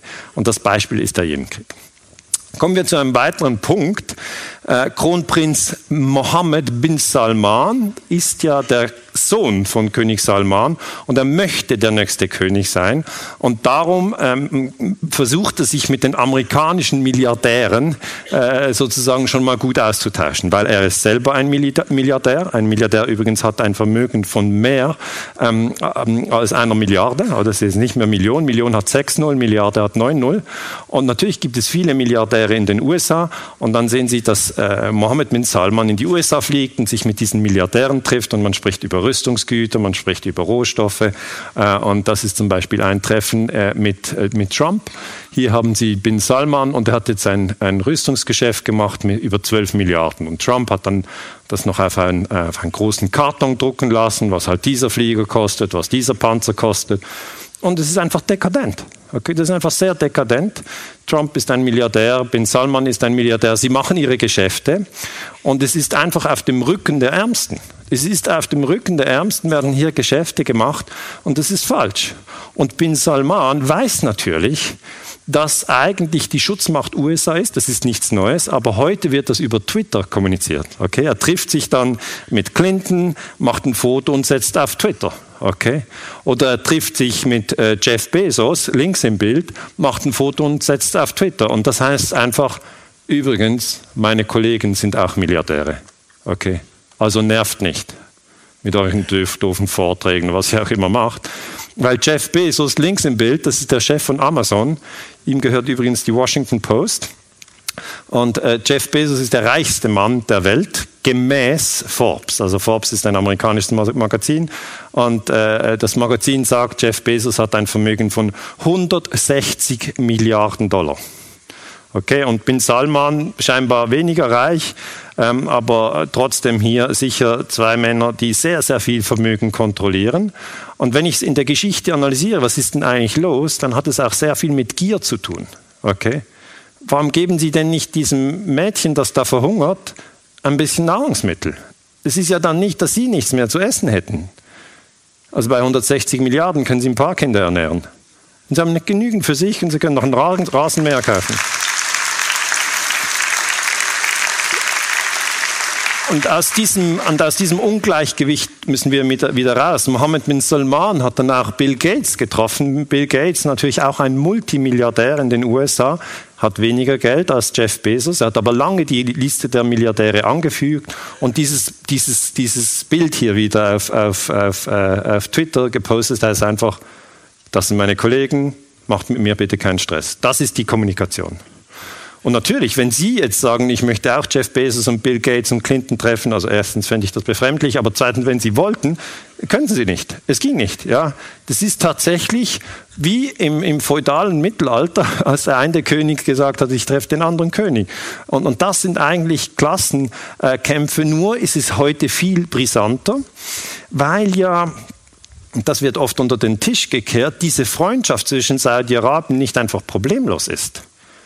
Gemäß der offiziellen Geschichte der Terroranschläge vom 11. September sind 15 der 19 Terroristen sind Saudis. Ob die offizielle Geschichte stimmt oder nicht, kann man sich mal fragen. Aber das ist mal die offizielle Geschichte. Und wenn man jetzt zu 9-11 kommt, dann erkennt man, nach den Terroranschlägen wurde der Luftraum in den USA gesperrt, außer für die Saudis. Die durften noch ausfliegen. Das hat Michael Moore, dieser Dokumentarfilmer, sehr, sehr gut aufgearbeitet. Und was ich immer sage ist, nun gut, das ist doch ziemlich spannend. Was ist denn da überhaupt am Laufen? Was ist am Laufen? Ja? Wenn 15, nehmen wir einfach mal an, 15 der 19 sind Saudis von diesen Terroristen, dann hätten ja die USA Saudi-Arabien bombardieren müssen. Warum haben die denn Afghanistan bombardiert? Hatten die keine Karte? Das sind ganz offensichtlich, ja.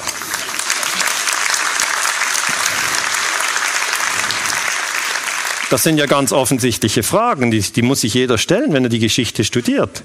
Da kann man sagen, ja, aber Osama bin Laden war schuld. Und das war ja kein Saudi, das war ein Afghane. Nein, das war ein Saudi. Osama bin Laden ist ein Saudi. Hier ähm, äh, haben Sie Osama bin Laden in Afghanistan 1989. Osama bin Laden gehört zur Oberschicht in Saudi-Arabien. Er hat sich aber dann eigentlich ähm, dem Dschihad, dem Heiligen Krieg angeschlossen. Er hat gesagt, hier da mit den ganzen äh, reichen Menschen in Saudi-Arabien habe ich nichts. Ich gehe zu den Ärmsten und ich gehe nach äh, Afghanistan. Und dann, was hat er dort aufgebaut? Al-Qaida. Viele Leute, die keine Ahnung von der Geschichte haben, denken, oh, das hat die USA sicher geärgert und sie haben versucht, das zu verhindern. Überhaupt nicht. Die CIA hat Osama bin Laden unterstützt. Man hat Al-Qaida in Afghanistan aufgebaut. Und dann sagen Sie, warum hat man das gemacht? Weil man die Sowjetunion schwächen wollte. Okay? Das ist wieder indirekt wird Krieg geführt. Ähm, der amerikanische Sicherheitsberater Brzezinski hat gesagt, äh, wir haben ab 1979 in Afghanistan die äh, radikalen Muslime bewaffnet, weil wir haben gedacht, dann kommen die äh, Russen, äh, marschieren in Afghanistan ein und dann haben die ihr Vietnam. Okay? Und so läuft das. Später haben wir ihn gefragt, ja, Herr Brzezinski, sind Sie nicht irgendwie, ja, zum, zumindest äh, bereuen Sie das nicht, dass Sie radikale Muslime bewaffnet haben in Afghanistan? Sagt er, nee, das war eine super Idee. Sag, ja, warum war es eine super Idee? Er hat gesagt, das hat zum Zusammenbruch der Sowjetunion geführt. Wenn man ihn dann fragt, und die Leute in Afghanistan, die alle erschossen wurden, dann wird er sagen, ja, pff, die waren halt einfach im Weg. Und das ist Geostrategie. Und das müsste man öffentlich erklären, dass die CIA in Afghanistan zusammen mit Saudi-Arabien radikale Muslime unterstützt hat. Es ist keineswegs so, es ist ein völliger Irrtum, wenn man glaubt, die USA haben immer den radikalen Islam äh, bekämpft. Es ist nicht so, sondern man hat ihn unterstützt dann, wenn es etwas gebracht hat. Kommen wir zurück ähm, zu 9-11. Da gibt es einen amerikanischen Senator, der heißt Bob Graham. Und 2016 hat er gesagt, ähm, dass Saudi-Arabien in die Terroranschläge des 11. September involviert war. Und er sagt, ich bin zur Geheimhaltung verpflichtet und darf nicht über Details sprechen, aber ich kann Ihnen sagen, dass sich diese 28 Seiten vor allem um die Frage drehen, wer 9-11 finanzierte und dass ähm, sie sehr stark in Richtung Saudi-Arabien verweisen. Jetzt muss man hier kurz erklären, es gibt verschiedene Berichte zu 9-11 und ein Bericht, da sind 28 Seiten einfach geschwärzt. Ja, man kann diese Seiten nicht lesen, die sind geheim. Aber Graham konnte die lesen, ja, Und er sagt, in diesen 28 Seiten steht einiges über Saudi-Arabien. Und dann kann ich Ihnen halt nicht genau sagen, was es ist. Und ich als Historiker kann diese 28 Seiten auch nicht lesen, weil die sind klassifiziert. Aber es ist natürlich eine Diskussion, ähm, was ist jetzt wirklich da mit diesem äh, islamischen Terrorismus, was läuft da? Und wenn Sie die offizielle Liste anschauen, die man auch hier in Europa rumgereicht hat, wurde dieses Bild präsentiert bei 9-11, man hat gesagt, 15 kommen aus Saudi-Arabien von den 19 Attentätern. Das war die offizielle Liste. Aber der wichtige Punkt, das hat Elias Davidson gezeigt, ist, dass die amerikanischen Fluggesellschaften nie beweisen konnten, dass diese 19 wirklich in den Flugzeugen waren. Das ist das Extreme. Ja, man würde ja sagen, wenn Sie heute äh, mit einem Flugzeug, äh, ich weiß noch nicht, von Paris nach Rom fliegen wollen, müssen Sie sich mit Name ausweisen. Okay, niemand kann einfach in ein Flugzeug steigen und sagen, ich bin der John, nimmt irgendwie Platz wie im Zug. Geht nicht. Im Flugzeug müssen Sie Ihren Ausweis zeigen und Sie sind mit Ihrem echten Namen identifiziert. Das heißt, die amerikanischen Fluggesellschaften United Airlines, äh, Airlines und American Airlines müssten die Passagierlisten vorlegen und zwar beglaubigt. Ja, auf dem Internet finden Sie schon Passagierlisten, aber auf dem Internet finden Sie ehrlich gesagt alles. Ähm, Schrott und Qualität. Und äh, beglaubigte Passagierlisten gibt es nicht. Das ist verrückt dass eigentlich beim größten Terroranschlag der Geschichte nicht einmal diese Basisfrage waren diese 19 Terroristen an Bord? Ja oder nein? Nicht mal diese Frage ist geklärt. Was für ein Durcheinander. Hat man die Saudis befragt? Nein, die sind ausgeflogen. Was hat man bombardiert? Afghanistan. Aha, ist das Saudi-Arabien? Nein, das ist weiter weg. Okay. Und was hat die Bundeswehr gemacht? Die ist nach Afghanistan. Wenn Sie das Gefühl haben, das ist ein bisschen verwirrt, dann haben Sie es genau richtig erfasst. Das ist total verwirrt. Das ist keine saubere Lageanalyse. Keine. Und ich sage dann immer, gut, dann lassen wir das weg mit den ähm, Personen, wir nehmen nur die Gebäude. Dann kann man sagen, dann wird es klarer. Aber nein, dann wird es auch nicht klarer. Die meisten Menschen haben den 11. September so in Erinnerung, dass die Twin Towers, das ist jetzt ein Luftbild von New York, von Manhattan, dass die Twin Towers getroffen wurden und dann zusammengestürzt sind. Also Flugzeug, Flugzeug, Turm, Turm. Und im Hintergrund haben wir WTC 7, das wurde nicht durch ein Flugzeug getroffen, ist trotzdem zusammengestürzt. Und das ist dieses dritte Gebäude. Und Natürlich, es ist erschütternd, dass es heute noch Menschen gibt, die nicht wissen, dass drei Türme zusammengestürzt sind. Darf ich kurz hier im Raum fragen, hat, gibt es jemanden, der nicht wusste, dass drei Türme zusammengestürzt sind am 11. September? Ja, Sie sind zu gut informiert. Darf ich das Gegenmehr haben? Darf ich wissen, wer wusste, dass drei Türme zusammengestürzt sind? Ja. Aber fragen Sie mal in, in Ihrem Freundeskreis. Immer spannend, wenn man so am Sonntag beim Grillieren ist.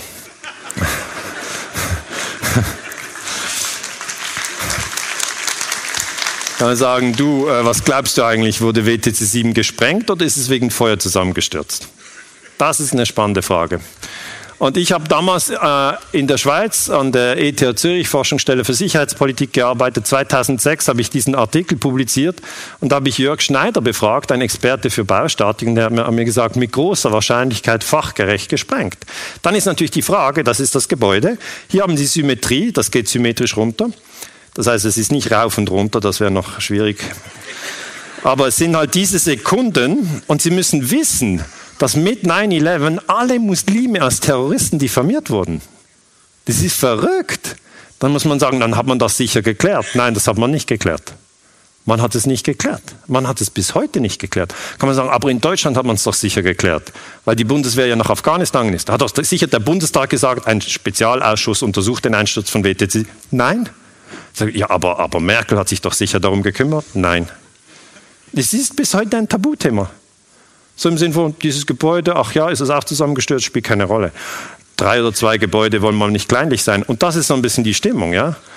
Und die Baustatiker haben mir dann gesagt, schauen wir mal Bilder an, schauen wir Bilder an, als dieses Gebäude gebaut wurde. Und das ist ein Bild. 1983 hat man angefangen mit WTC 7, mit dem Bau. Und es ist eine Stahl-Skelettkonstruktion. Und die Stahlskelettskonstruktionen haben ähm, die, die Eigenschaft, dass sie nicht einfach in den freien Fall übergehen. Ja, auf das vertraut man. Niemand sagt, ja, Stahl, das macht das immer wieder, sondern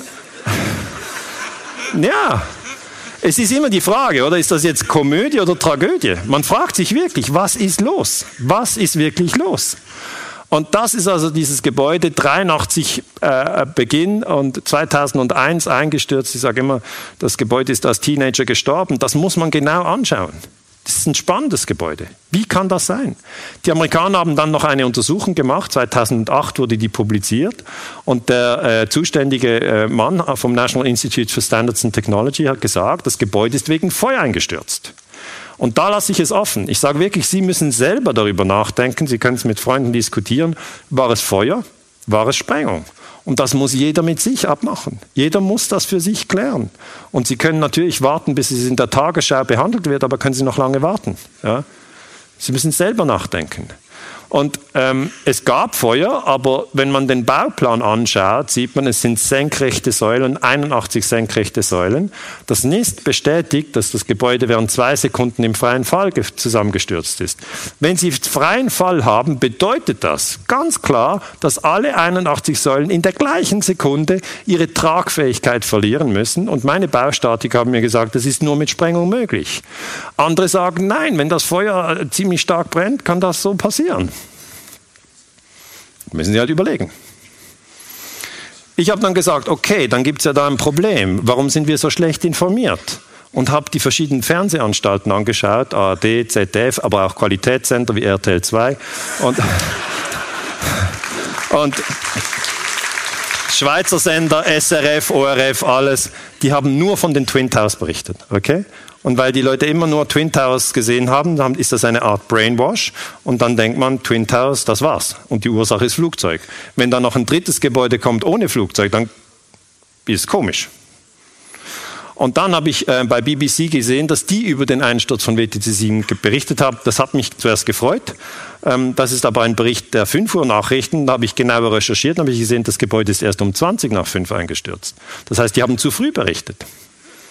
Und das ist einfach schlecht. Ja? Weil die Historiker wie ich, meine Zunft, wir sind äh, sehr genau, sehr akribisch und ähm, wir haben diese alte Regel, zuerst das Ereignis, dann der Bericht.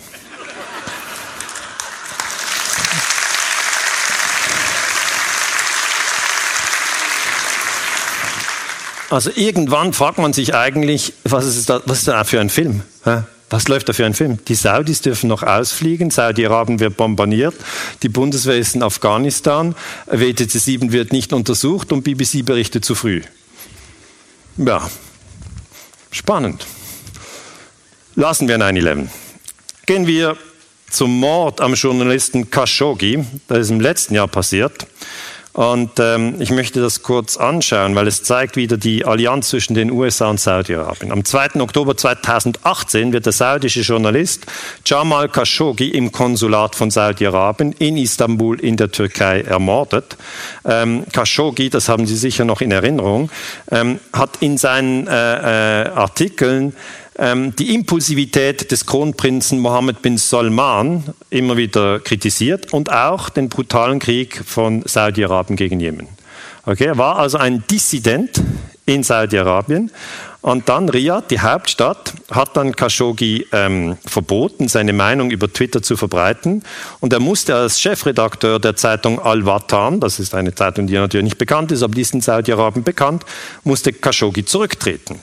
Und dann ist er in die USA gegangen und er wohnt seit September dann in den USA und schrieb für die Washington Post. Jetzt die Washington Post gehört Jeff Bezos, dem Milliardär, der dann äh, sozusagen besucht wurde ähm, vom Prinz. Und, ähm, und er hatte auf Twitter zwei Millionen Follower. Er wurde also war tatsächlich ein, ein, ein Influencer. Ja, aber jetzt nicht für Schminktipps, sondern ähm, äh, er hatte tatsächlich eine große Community und die Leute haben ihm zugehört, weil er war natürlich ein Insider.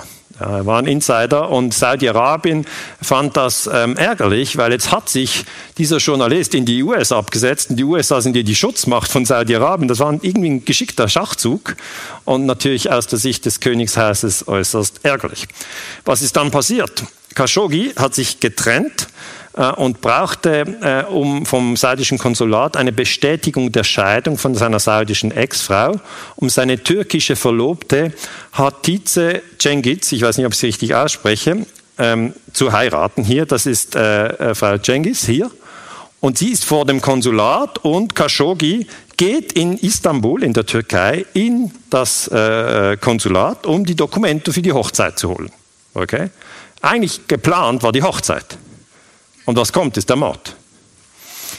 Ähm, ist natürlich dann sofort die Frage aufgetaucht, äh, wie kann das sein?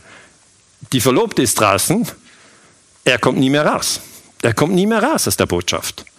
Und dann heißt es zuerst vom König Salman, das ist ja der König in Saudi-Arabien, ist der Chef auch über die Botschaft in Istanbul. Er sagt, ähm, am 3. Oktober, äh, Khashoggi habe das Konsulat tags zuvor lebend verlassen. Dann später zeigt sich, das ist eine Lüge.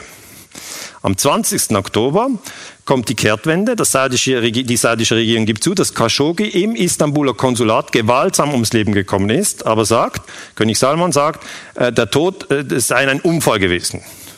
Es gab einen Streit und dann einen Faustkampf und dann wurde er unbeabsichtigt getötet. Und das ist natürlich diese, diese Taktik zuerst er ging raus und dann, ah nein, äh, er wurde umgebracht. Ah nein, er wurde ja nicht umgebracht. Es gab einen Streit und ein Faustkampf, das endet oft tödlich. Und, ähm, und hier ist das saudische Konsulat in Istanbul in der Türkei. Und natürlich haben die türkischen und die saudischen Ermittler dann das äh, Konsulat sehr genau untersucht. Und es ist auch ziemlich extrem, dass man den Mord in einem Konsulat in einem fremden Land macht.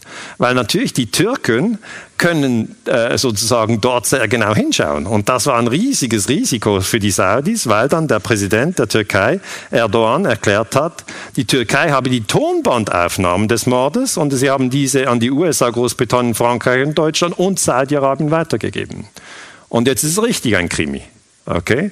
Die Türkei hat gesagt, wir hören das Konsulat ab. Das macht man überall im Übrigen. Also sie werden auch abgehört, nur es wird einfach abgehört. Ja, abgehört, überall wird abgehört. Und diese Aufnahmen sind natürlich dann speziell brisant. Und die Türkei hat die Aufnahmen nicht bei sich behalten, sondern hat sie gleich gestreut. Und dann war natürlich die Frage, was hat man denn auf diesen Aufnahmen gehört? War es tatsächlich ein Faustkampf oder was war denn überhaupt los? Und es zeigt sich, es war kein Faustkampf, sondern äh, laut einer Erklärung der Istanbuler Staatsanwaltschaft sei der 59-jährige Khashoggi zuerst reingegangen und dann sofort erwürgt worden. Also kein Faustkampf. Okay? Wenn sie erwürgt werden, das ist kein Faustkampf. Äh, die Leiche des Opfers wurde dann, gemäß dem vorgefassten Plan, nach seinem Tod durch Ersticken zerstückelt und beseitigt. Das ist der, die Ermittlung der türkischen Staatsanwaltschaft. Und was sicher ist, ist, dass Khashoggi nie mehr rauskam. Er kam nicht mehr raus. Äh, das habe ich jetzt hier aus der Basler Zeitung, 31. Oktober 2018. Und natürlich hat man dann in der Türkei recherchiert, wie haben das die Saudis gemacht. Und die Türken sagen, es kam ein Mordkommando von 15 saudischen Männern. Die trafen am 2. Oktober 18 mit zwei Flugzeugen von Riyadh in Istanbul ein, gingen aufs Konsulat. Und kommandiert, gemäß Spiegel, wurde die Sache von Ahmad Asire, Vizechef des saudisch-arabischen Geheimdienstes. Und er soll das 15-köpfige Agententeam zusammengestellt und nach Istanbul geschickt haben. Das ist jetzt ein, ein klassischer Mordauftrag, äh, wenn die Daten so korrekt sind. Und der türkische Präsident äh, Erdogan sagte dann, dass die saudische Regierung für die Tötung des Journalisten verantwortlich ist.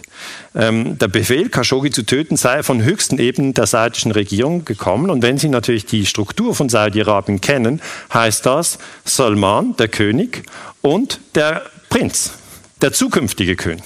Okay? Das heißt, wenn, wenn Erdogan hat nicht gesagt, ähm, äh, Salman hat Khashoggi getötet, sondern er sagt von höchster Ebene. Aber das ist die gleiche Formulierung. Und jetzt ist es so, dass der Mord an Khashoggi viel mehr viel mehr Aufmerksamkeit erzeugt hat als die 60.000 Tote im Jemen. Okay? Da wurde viel mehr darüber berichtet. Man hat sich gesagt, ja, was ist denn da am Laufen? Wie kann denn das sein? Ähm, und es ist natürlich äh, dann für Saudi-Arabien sozusagen eine, eine, schwierige Lage geworden. Die CIA hat dann gesagt, ähm, Kronprinz Mohammed bin Salman habe den Mord am Journalisten Khashoggi in Auftrag gegeben. Kann man dann im Guardian nachlesen. Also ich habe da immer quer gelesen, diese Zeitung, diese Zeitung. Und jetzt wissen Sie, die CIA, die versteht etwas von Mord. Okay? Also die CIA hat selber zum Beispiel versucht, Fidel Castro in Kuba zu töten. Okay? Die haben Muscheln platziert, weil sie wussten, dass Fidel Castro gerne taucht und wollten in diesen Muscheln Sprengstoff reintun, dass die explodieren, wenn er durchtaucht, ist aber nicht dort getaucht dann. Ähm, er hat das überlebt. Aber ähm, die Amerikaner haben auch schon in anderen Staaten äh, sozusagen äh, Politiker getötet, Journalisten getötet. Zum Beispiel in Südvietnam haben sie Diem getötet, in Chile haben sie Schneider getötet, ein General, der den Putsch gegen Allende nicht wollte. Aber hier wieder geht es natürlich um den Mord von Saudi-Arabien an einem eigenen Staatsbürger in einem Land, in einem fremden Land, in der Türkei. Und jetzt ähm, ganz aktuell, 2. April 2019, das ist äh, heute heute. Das kann ich sagen, der Vortrag ist nicht aktuell, das ist von heute. Die zwei Söhne und zwei Töchter von Khashoggi, hat vier Kinder, äh, werden von Saudi-Arabien monatlich 10.000 je äh, Dollar erhalten, eine Art Schweigegeld, sagt ORF. Äh, und die beziehen sich auf die Washington Post. Und die Washington Post recherchiert natürlich relativ streng diesen Fall, weil sie ja ihr Journalist ähm, jedes der vier Kinder werde zudem ein Haus in der saudischen Küstenstadt Jeddah im Wert von vier Millionen Dollar erhalten.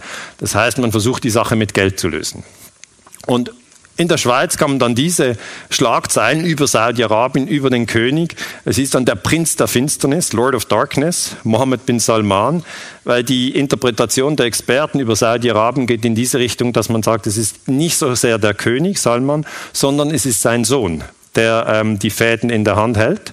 Da gehen natürlich die Meinungen im Detail auseinander. Aber ähm, äh, es kommt natürlich jetzt der Begriff von Saudi-Arabien als Diktatur. Okay, und das hört man sonst selten. Also der Mord an Khashoggi macht Schluss mit den westlichen Illusionen über Saudi-Arabien, hat dann die Neue Zürcher Zeitung geschrieben. Die Kooperation mit äh, Kronprinz Mohammed fördert kein Reformregime, sondern eine brutale Diktatur. Das war seit Jahrzehnten so und dürfte auch so bleiben. Das heißt, wenn ich die Medien jetzt beobachte, verändert sich etwas Fundamentales.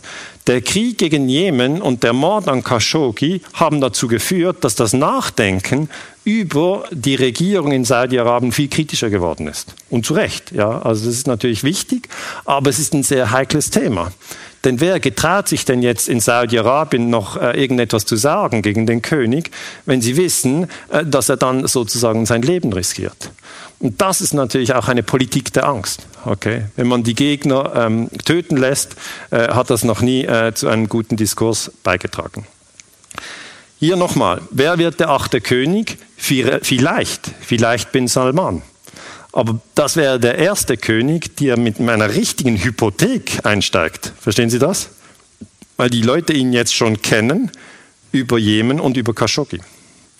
Und dann hat man Präsident Trump gefragt, ob er jetzt ähm, sozusagen diese, diesen Schutz, den die USA ja gegenüber Saudi-Arabien ausüben, ob er diesen Schutz aufhebt. Und dann hat er gesagt, und das ist eben der Diskurs unter Milliardären, dass man die strategische Beziehung zum saudischen Königreich, das für die USA als Öllieferant, Waffenverkäufer und verbündete Regionalmacht gleichermaßen bedeutsam ist, nicht wegen eines getöteten Journalisten gefährden wolle. Okay.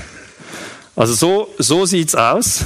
Ähm, man, man hat hier wirklich eine Allianz von Saudi-Arabien äh, mit den USA. Diese, diese Allianz überlebt den Jemenkrieg, 9-11 und den Mord an Khashoggi. Das heißt, Sie sehen, wenn mal viel Rubel fließt, dann lässt man sich da nicht stören. Okay? Dann können die Kinder verhungern und man verkauft die Panzer, man verkauft die Flugzeuge und sagt, läuft doch prima. Und meine Kritik, und das ist auch der Grund, weshalb ich den Vortrag halte, ist, dass das eigentlich ein sehr brutales und trauriges Zeugnis ist. Ja, wir sollten eigentlich als Menschheitsfamilie uns bemühen, in Frieden zusammenzuleben.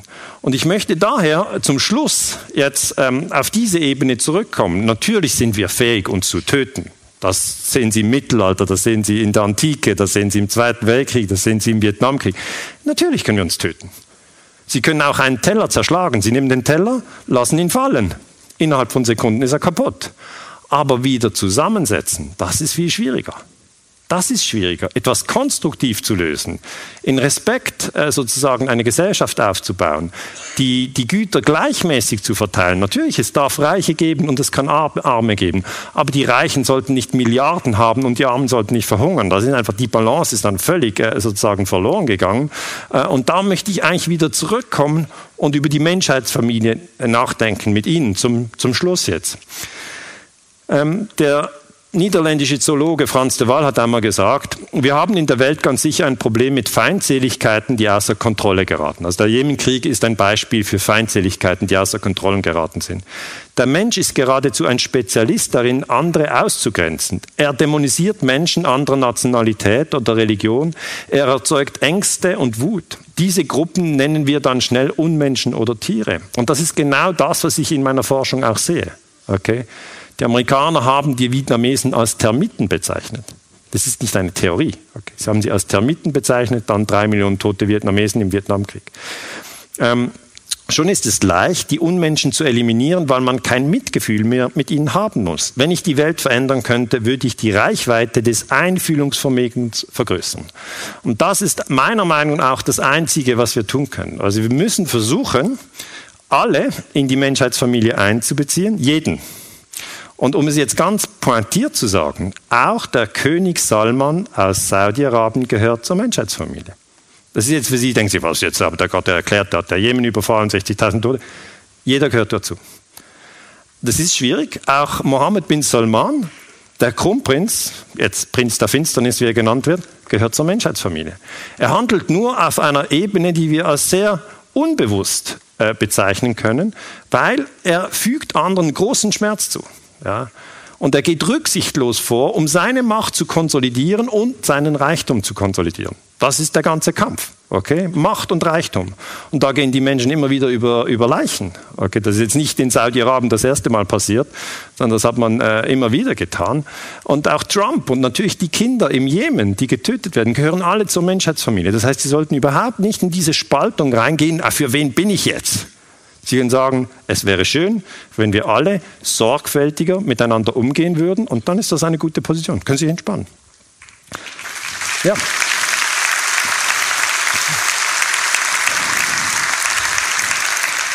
Weil man versucht immer die Menschen in zwei Gruppen zu spalten. Ja, für wen bist du jetzt? Ja, das kann man ja fragen beim Fußballspiel. Und da macht es tatsächlich Spaß, wenn man für eine Gruppe ist und für die andere nicht.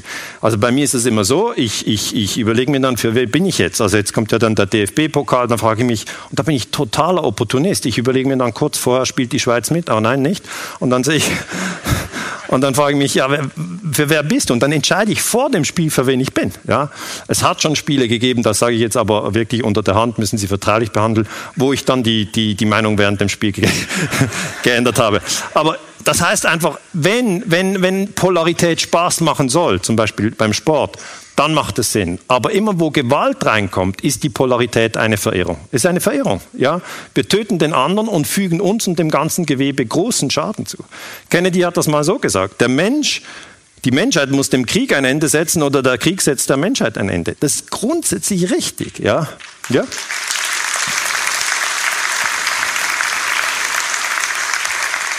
Das heißt, ich habe jetzt einen, einen holländischen Biologen, ja, der, der studiert eigentlich sonst Primaten, Affen, ja, hat das gesehen, ja.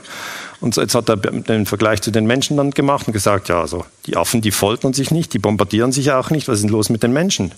Und das Problem bei den Menschen ist, dass wir alle dieses Potenzial haben, andere abzuwerten und zu töten. Und wenn wir uns daran erinnern, dass wir alle zur Menschheitsfamilie gehören, dann passiert das nicht. Das passiert dann nicht. Kennedy hat das gesagt. Kennedy jetzt ein, ein Katholik, das ist also ein Zitat aus dem christlichen Glauben. Und im Islam ist das Gleiche. Es gibt Zitate aus dem Islam, die genau das sagen. Du sollst nicht töten. Ich habe dieses Zitat ausgewählt. Das ist ein Zitat von Mohammed, das vom Religionsstifter. Soll ich euch mitteilen, was noch besser ist als Fasten, Gebet und Almosen? Es ist Ausschönung schaffen. Das heißt, es ist ganz wichtig hier an dieser Stelle, wenn wir über Saudi-Arabien sprechen, wenn wir über Jemen sprechen, das sind muslimische Länder, dass wir daran erinnern, dass in den muslimischen Ländern genau das Gleiche gilt wie in den christlichen Ländern und das heißt, du sollst nicht töten. Das ist das Grundgesetz. In diesen Ländern ist das tief verankert. Und auch bei uns, also wenn Sie jetzt schauen, ja, was steht denn das C bei CDU, ja? Das steht nicht für Chemiewaffen, ja? Ja, dann, das steht, das steht für, für die christliche Religion und in der christlichen Religion kann man sagen, da bin ich nicht Experte, kenne ich mich nicht aus. Sie müssen nicht Experte sein. Wenn ein Satz zählt, dann ist es, du sollst nicht töten, das Leben ist heilig. Das reicht. Dann können Sie sagen, ja, muss ich jetzt die ganze Bibel kennen? Nee, müssen Sie nicht. Und wenn ich Atheist bin, darf ich dann töten? Ja, ist auch dann keine gute Idee. Ja? Okay, kommen wir zum Schluss. Achtsamkeit ist eigentlich für mich ein ganz zentraler Punkt. Wir haben jetzt äh, Saudi-Arabien angeschaut und die, die Sache ist die, wenn der Mensch über diese Dinge nachdenkt, wenn er denkt, denkt die Kinder verhungern und, und, und die Journalisten werden ermordet und irgendwie der Krieg überfällt, dann, dann macht uns das traurig. Das macht uns immer traurig und wütend, diese zwei Gefühle. Und dann ist die wichtige Aufgabe für die Friedensbewegung, ich zähle sie alle zur Friedensbewegung, dass sie nicht in diesem Gefühl verharren, und sogar noch in eine Depression abgleiten, sondern dass sie sich selber wieder stabilisieren. Das ist ganz, ganz wichtig. Ähm, und dazu sollte man viel in die äh, Natur rausgehen und man sollte digitale Timeouts nehmen. Okay? Das hilft, ja.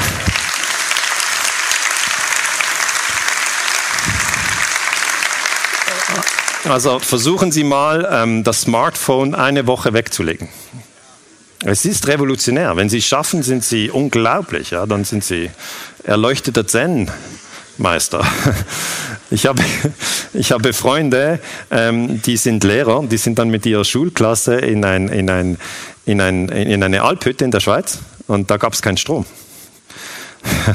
Und dann sind sie mit den 14-Jährigen in diese Alphütte rauf und sind ja Pädagogen, haben dann gesagt, ah was, gibt es da gar keinen Strom? Voll so überrascht gemacht, waren sie nicht wirklich überrascht.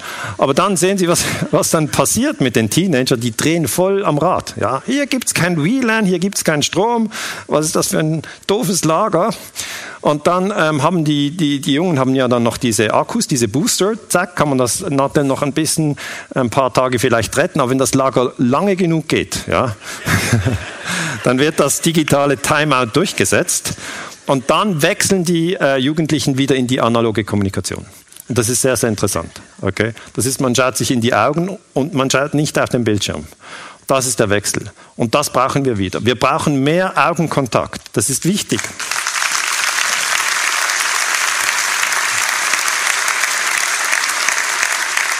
Und man lacht natürlich gerne über die jüngere Generation, aber es ist bei den 50-Jährigen überhaupt nicht anders. Ja? Es ist genau gleich. Alle so, nein, aber ich muss das Smartphone dabei haben. Warum eigentlich? Ja, vielleicht ruft mich jemand an und wenn ich nicht abnehme, dann mag mich der nicht mehr und überhaupt. Und dann existiere ich ja gar nicht mehr. Und darum ist es eine sehr, sehr gute Übung, digitale Timeouts zu nehmen. Also offline ist das neue Bio, wenn Sie so wollen. Und, und, und Natürlich ist es auch sehr, sehr interessant, was passiert mit dem Menschen, wenn man eine Mediendiät macht. Wir wissen alle, was Diät ist. Ja? Wenn man hier durch den Mund anders sozusagen äh, Nahrungsmittel aufnimmt oder keine aufnimmt. Das ist Diät. Jetzt bei der Information, das geht durch die Augen und durch die Ohren. Und das ist sehr, sehr einflussreich äh, auf unser Wohlbefinden. Also Augen und Ohren passen Sie sehr auf, was da durchgeht. Und wenn Sie natürlich ähm, früh am Morgen mit dem Wecker aufwachen und da heißt äh, Nachrichten, äh, 14-jähriges äh, Mädchen wurde überfahren, äh, schwerer Unfall, so ja, guten Morgen. Und, und, und dann zum Mittagessen die Bildzeitung, Giftgas, irgendwie Anschlag irgendwo, okay, das hilft sicher nicht bei der Verdauung. Und dann abends äh, sozusagen äh, zum Entspannen noch ein Tatort mit einer Wasserleitung. Leiche. Wenn Sie das jeden Tag machen, haben Sie eine Depression. Das sollte man nicht tun, okay? Weil alles, was Sie aufnehmen durch die Augen und durch die Ohren, beeinflusst Ihre Hirnwindungen. Und ich habe Freunde, ich sage jetzt nicht, dass man das tun soll, aber die haben ein Jahr keine Medien konsumiert. Einfach null. Gar nicht mehr. Die waren ziemlich fit. Ja? Die waren gut in Shape. Natürlich haben sie gesagt, ich weiß jetzt nicht, wo das letzte Erdbeben war oder wo der letzte Krieg war, aber ich bin eh gegen Krieg. Ja? Und Erdbeben bin ich eigentlich auch dagegen, hat keinen Einfluss. aber man muss sich fragen, was ist das eigene Medienverhalten? Und wenn ich Ihnen einen Tipp geben kann, ja, dann wäre es halt das, dass man eher mal sich in ein Thema vertieft. Zum Beispiel, jetzt haben wir zwei Stunden zu, zu Jemen gearbeitet, das ist wirklich Arbeit. Dann ist man vertieft, man hat dann ein Verständnis, man kennt das Gewaltverbot, man weiß, dass Saudi-Arabien äh, eine Monarchie ist, man weiß, dass jetzt natürlich ein, ein Kampf um die Nachfolge ist und so. Man kann das einordnen. Wenn Sie das nur so im zwei Minuten News-Takt haben, können Sie nichts verarbeiten. Sie haben dann einfach das Gefühl von, das Leben ist schlecht, die Menschen sind schlimm und ich habe keinen Bock mehr hier zu sein. Ja?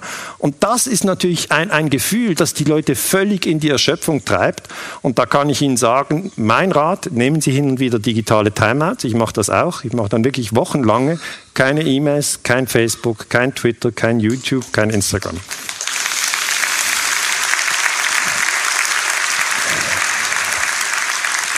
das ist ein Punkt, den ich schon äh, erklärt habe, den ich nur noch mal wiederhole.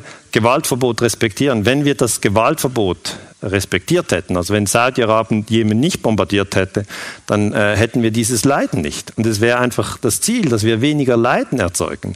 Und wenn wir dieses ganze Geld, das in die Rüstungsindustrie geht, das sind 700 Milliarden Dollar in den USA, wenn wir dieses Geld äh, in, in, in, sinnvolle Projekte ein, ein, investieren, dann können wir wirklich ein Paradies hier bauen. Das können wir. Das Geld ist da, die Fähigkeiten sind da.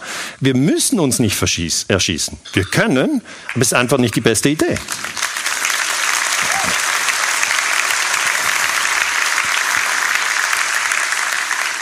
Das habe ich auch schon gesagt. Diese äh, Vision der Menschheitsfamilie, das ist ein uraltes Prinzip. Das ist nicht, was ich jetzt irgendwie entdeckt oder erfunden habe, sondern das ist eigentlich in allen Weisheitslehren immer da gewesen. Das heißt, jeder Mensch ist wertvoll. Jeder. Und man kann nicht sagen, dieser oder jener Mensch, der, der nervt und darum darf man den umbringen. Nein okay? Sondern jeder Mensch ist verschieden und darum nerven alle irgendwann. Ja, es ist so. Man kann über sich selber nachdenken und sich fragen, wann habe ich das letzte Mal genervt? Und man findet sicher ein Beispiel. Und, aber das ist noch lange kein Grund, dass man dann die Leute tötet, ja? Sondern man sollte dann in diesem Respekt bleiben und sagen, okay, du siehst es so, ich sehe es so, äh, lassen wir uns vielleicht kurz mal in Ruhe oder wir können es auch ausdiskutieren, was auch immer, aber keine Gewalt. Keine Gewalt, das ist sehr, sehr wichtig. Ja.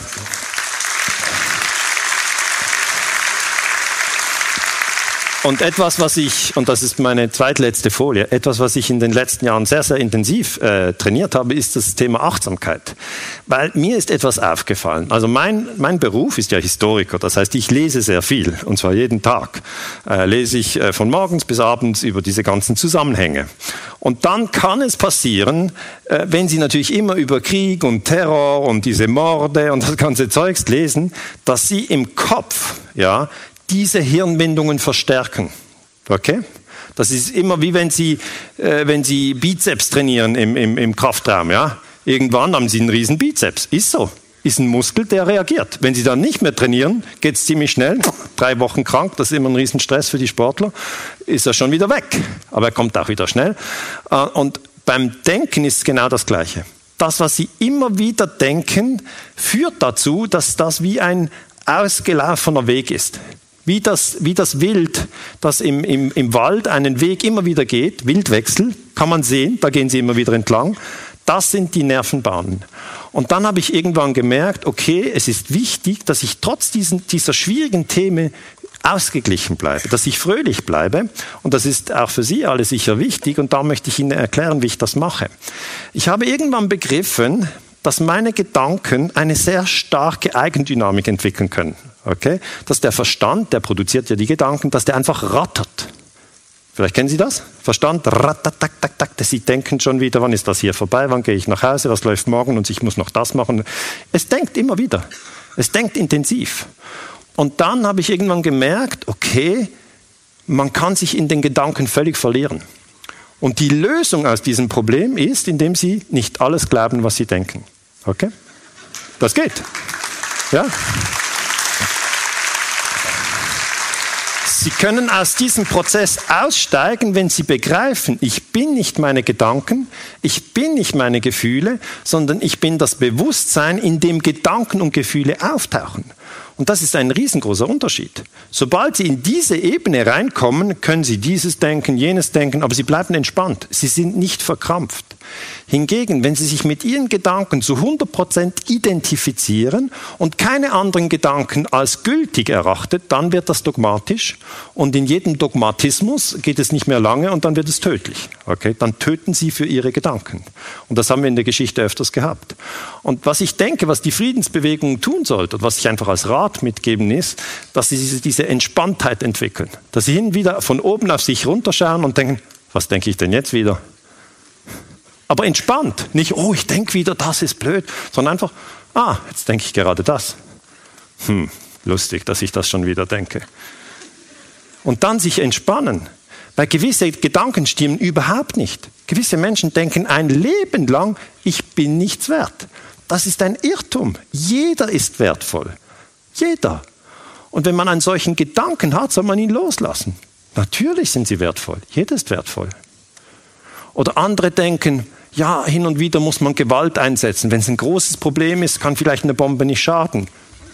Nein, auch dieser Gedanke ist ein Riesenirrtum.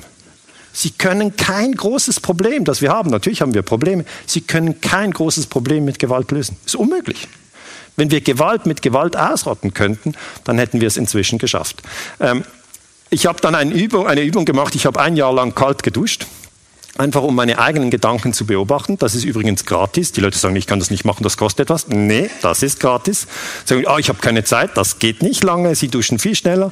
Und dann sagen die Leute, und, dann sagen die Leute, ja, das will ich trotzdem nicht. Aber einfach die Erfahrung war halt ein Achtsamkeitstraining, um zu sehen, wie die eigenen Gedanken hin und her springen. Das ist lustig, ja, das zu beobachten. Können Sie gratis mal machen. Und die, äh, jemand hat mir gesagt, aber kann man das nicht auch anders? Können Sie auch im Straßenverkehr machen. Okay? Wenn Sie im Auto sind und irgendjemand fährt Ihnen irgendwie knapp vorne hin, machen Sie die Übung. Beobachten Sie Ihre Gedanken, Ihre Gefühle. Sagen Sie nichts. Beobachten Sie sich nur. Ich mache das immer noch. Ja? Ich bin immer dann so ungeduldig und denke, ah Mann, was fährt der? Und fahr mal weg und so. Wie viel ist hier? 50? Wie schnell fährt der? 50? Ja, trotzdem. Und also, äh, es ist ja, wir sind manchmal so verloren in unseren Gedanken und Gefühlen, dass wir uns nicht entspannen.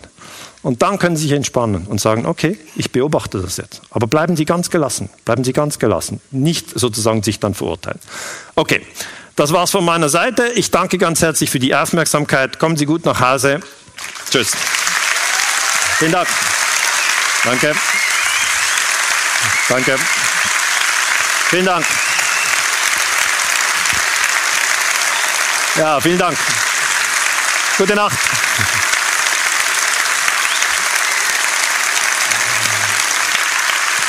Danke.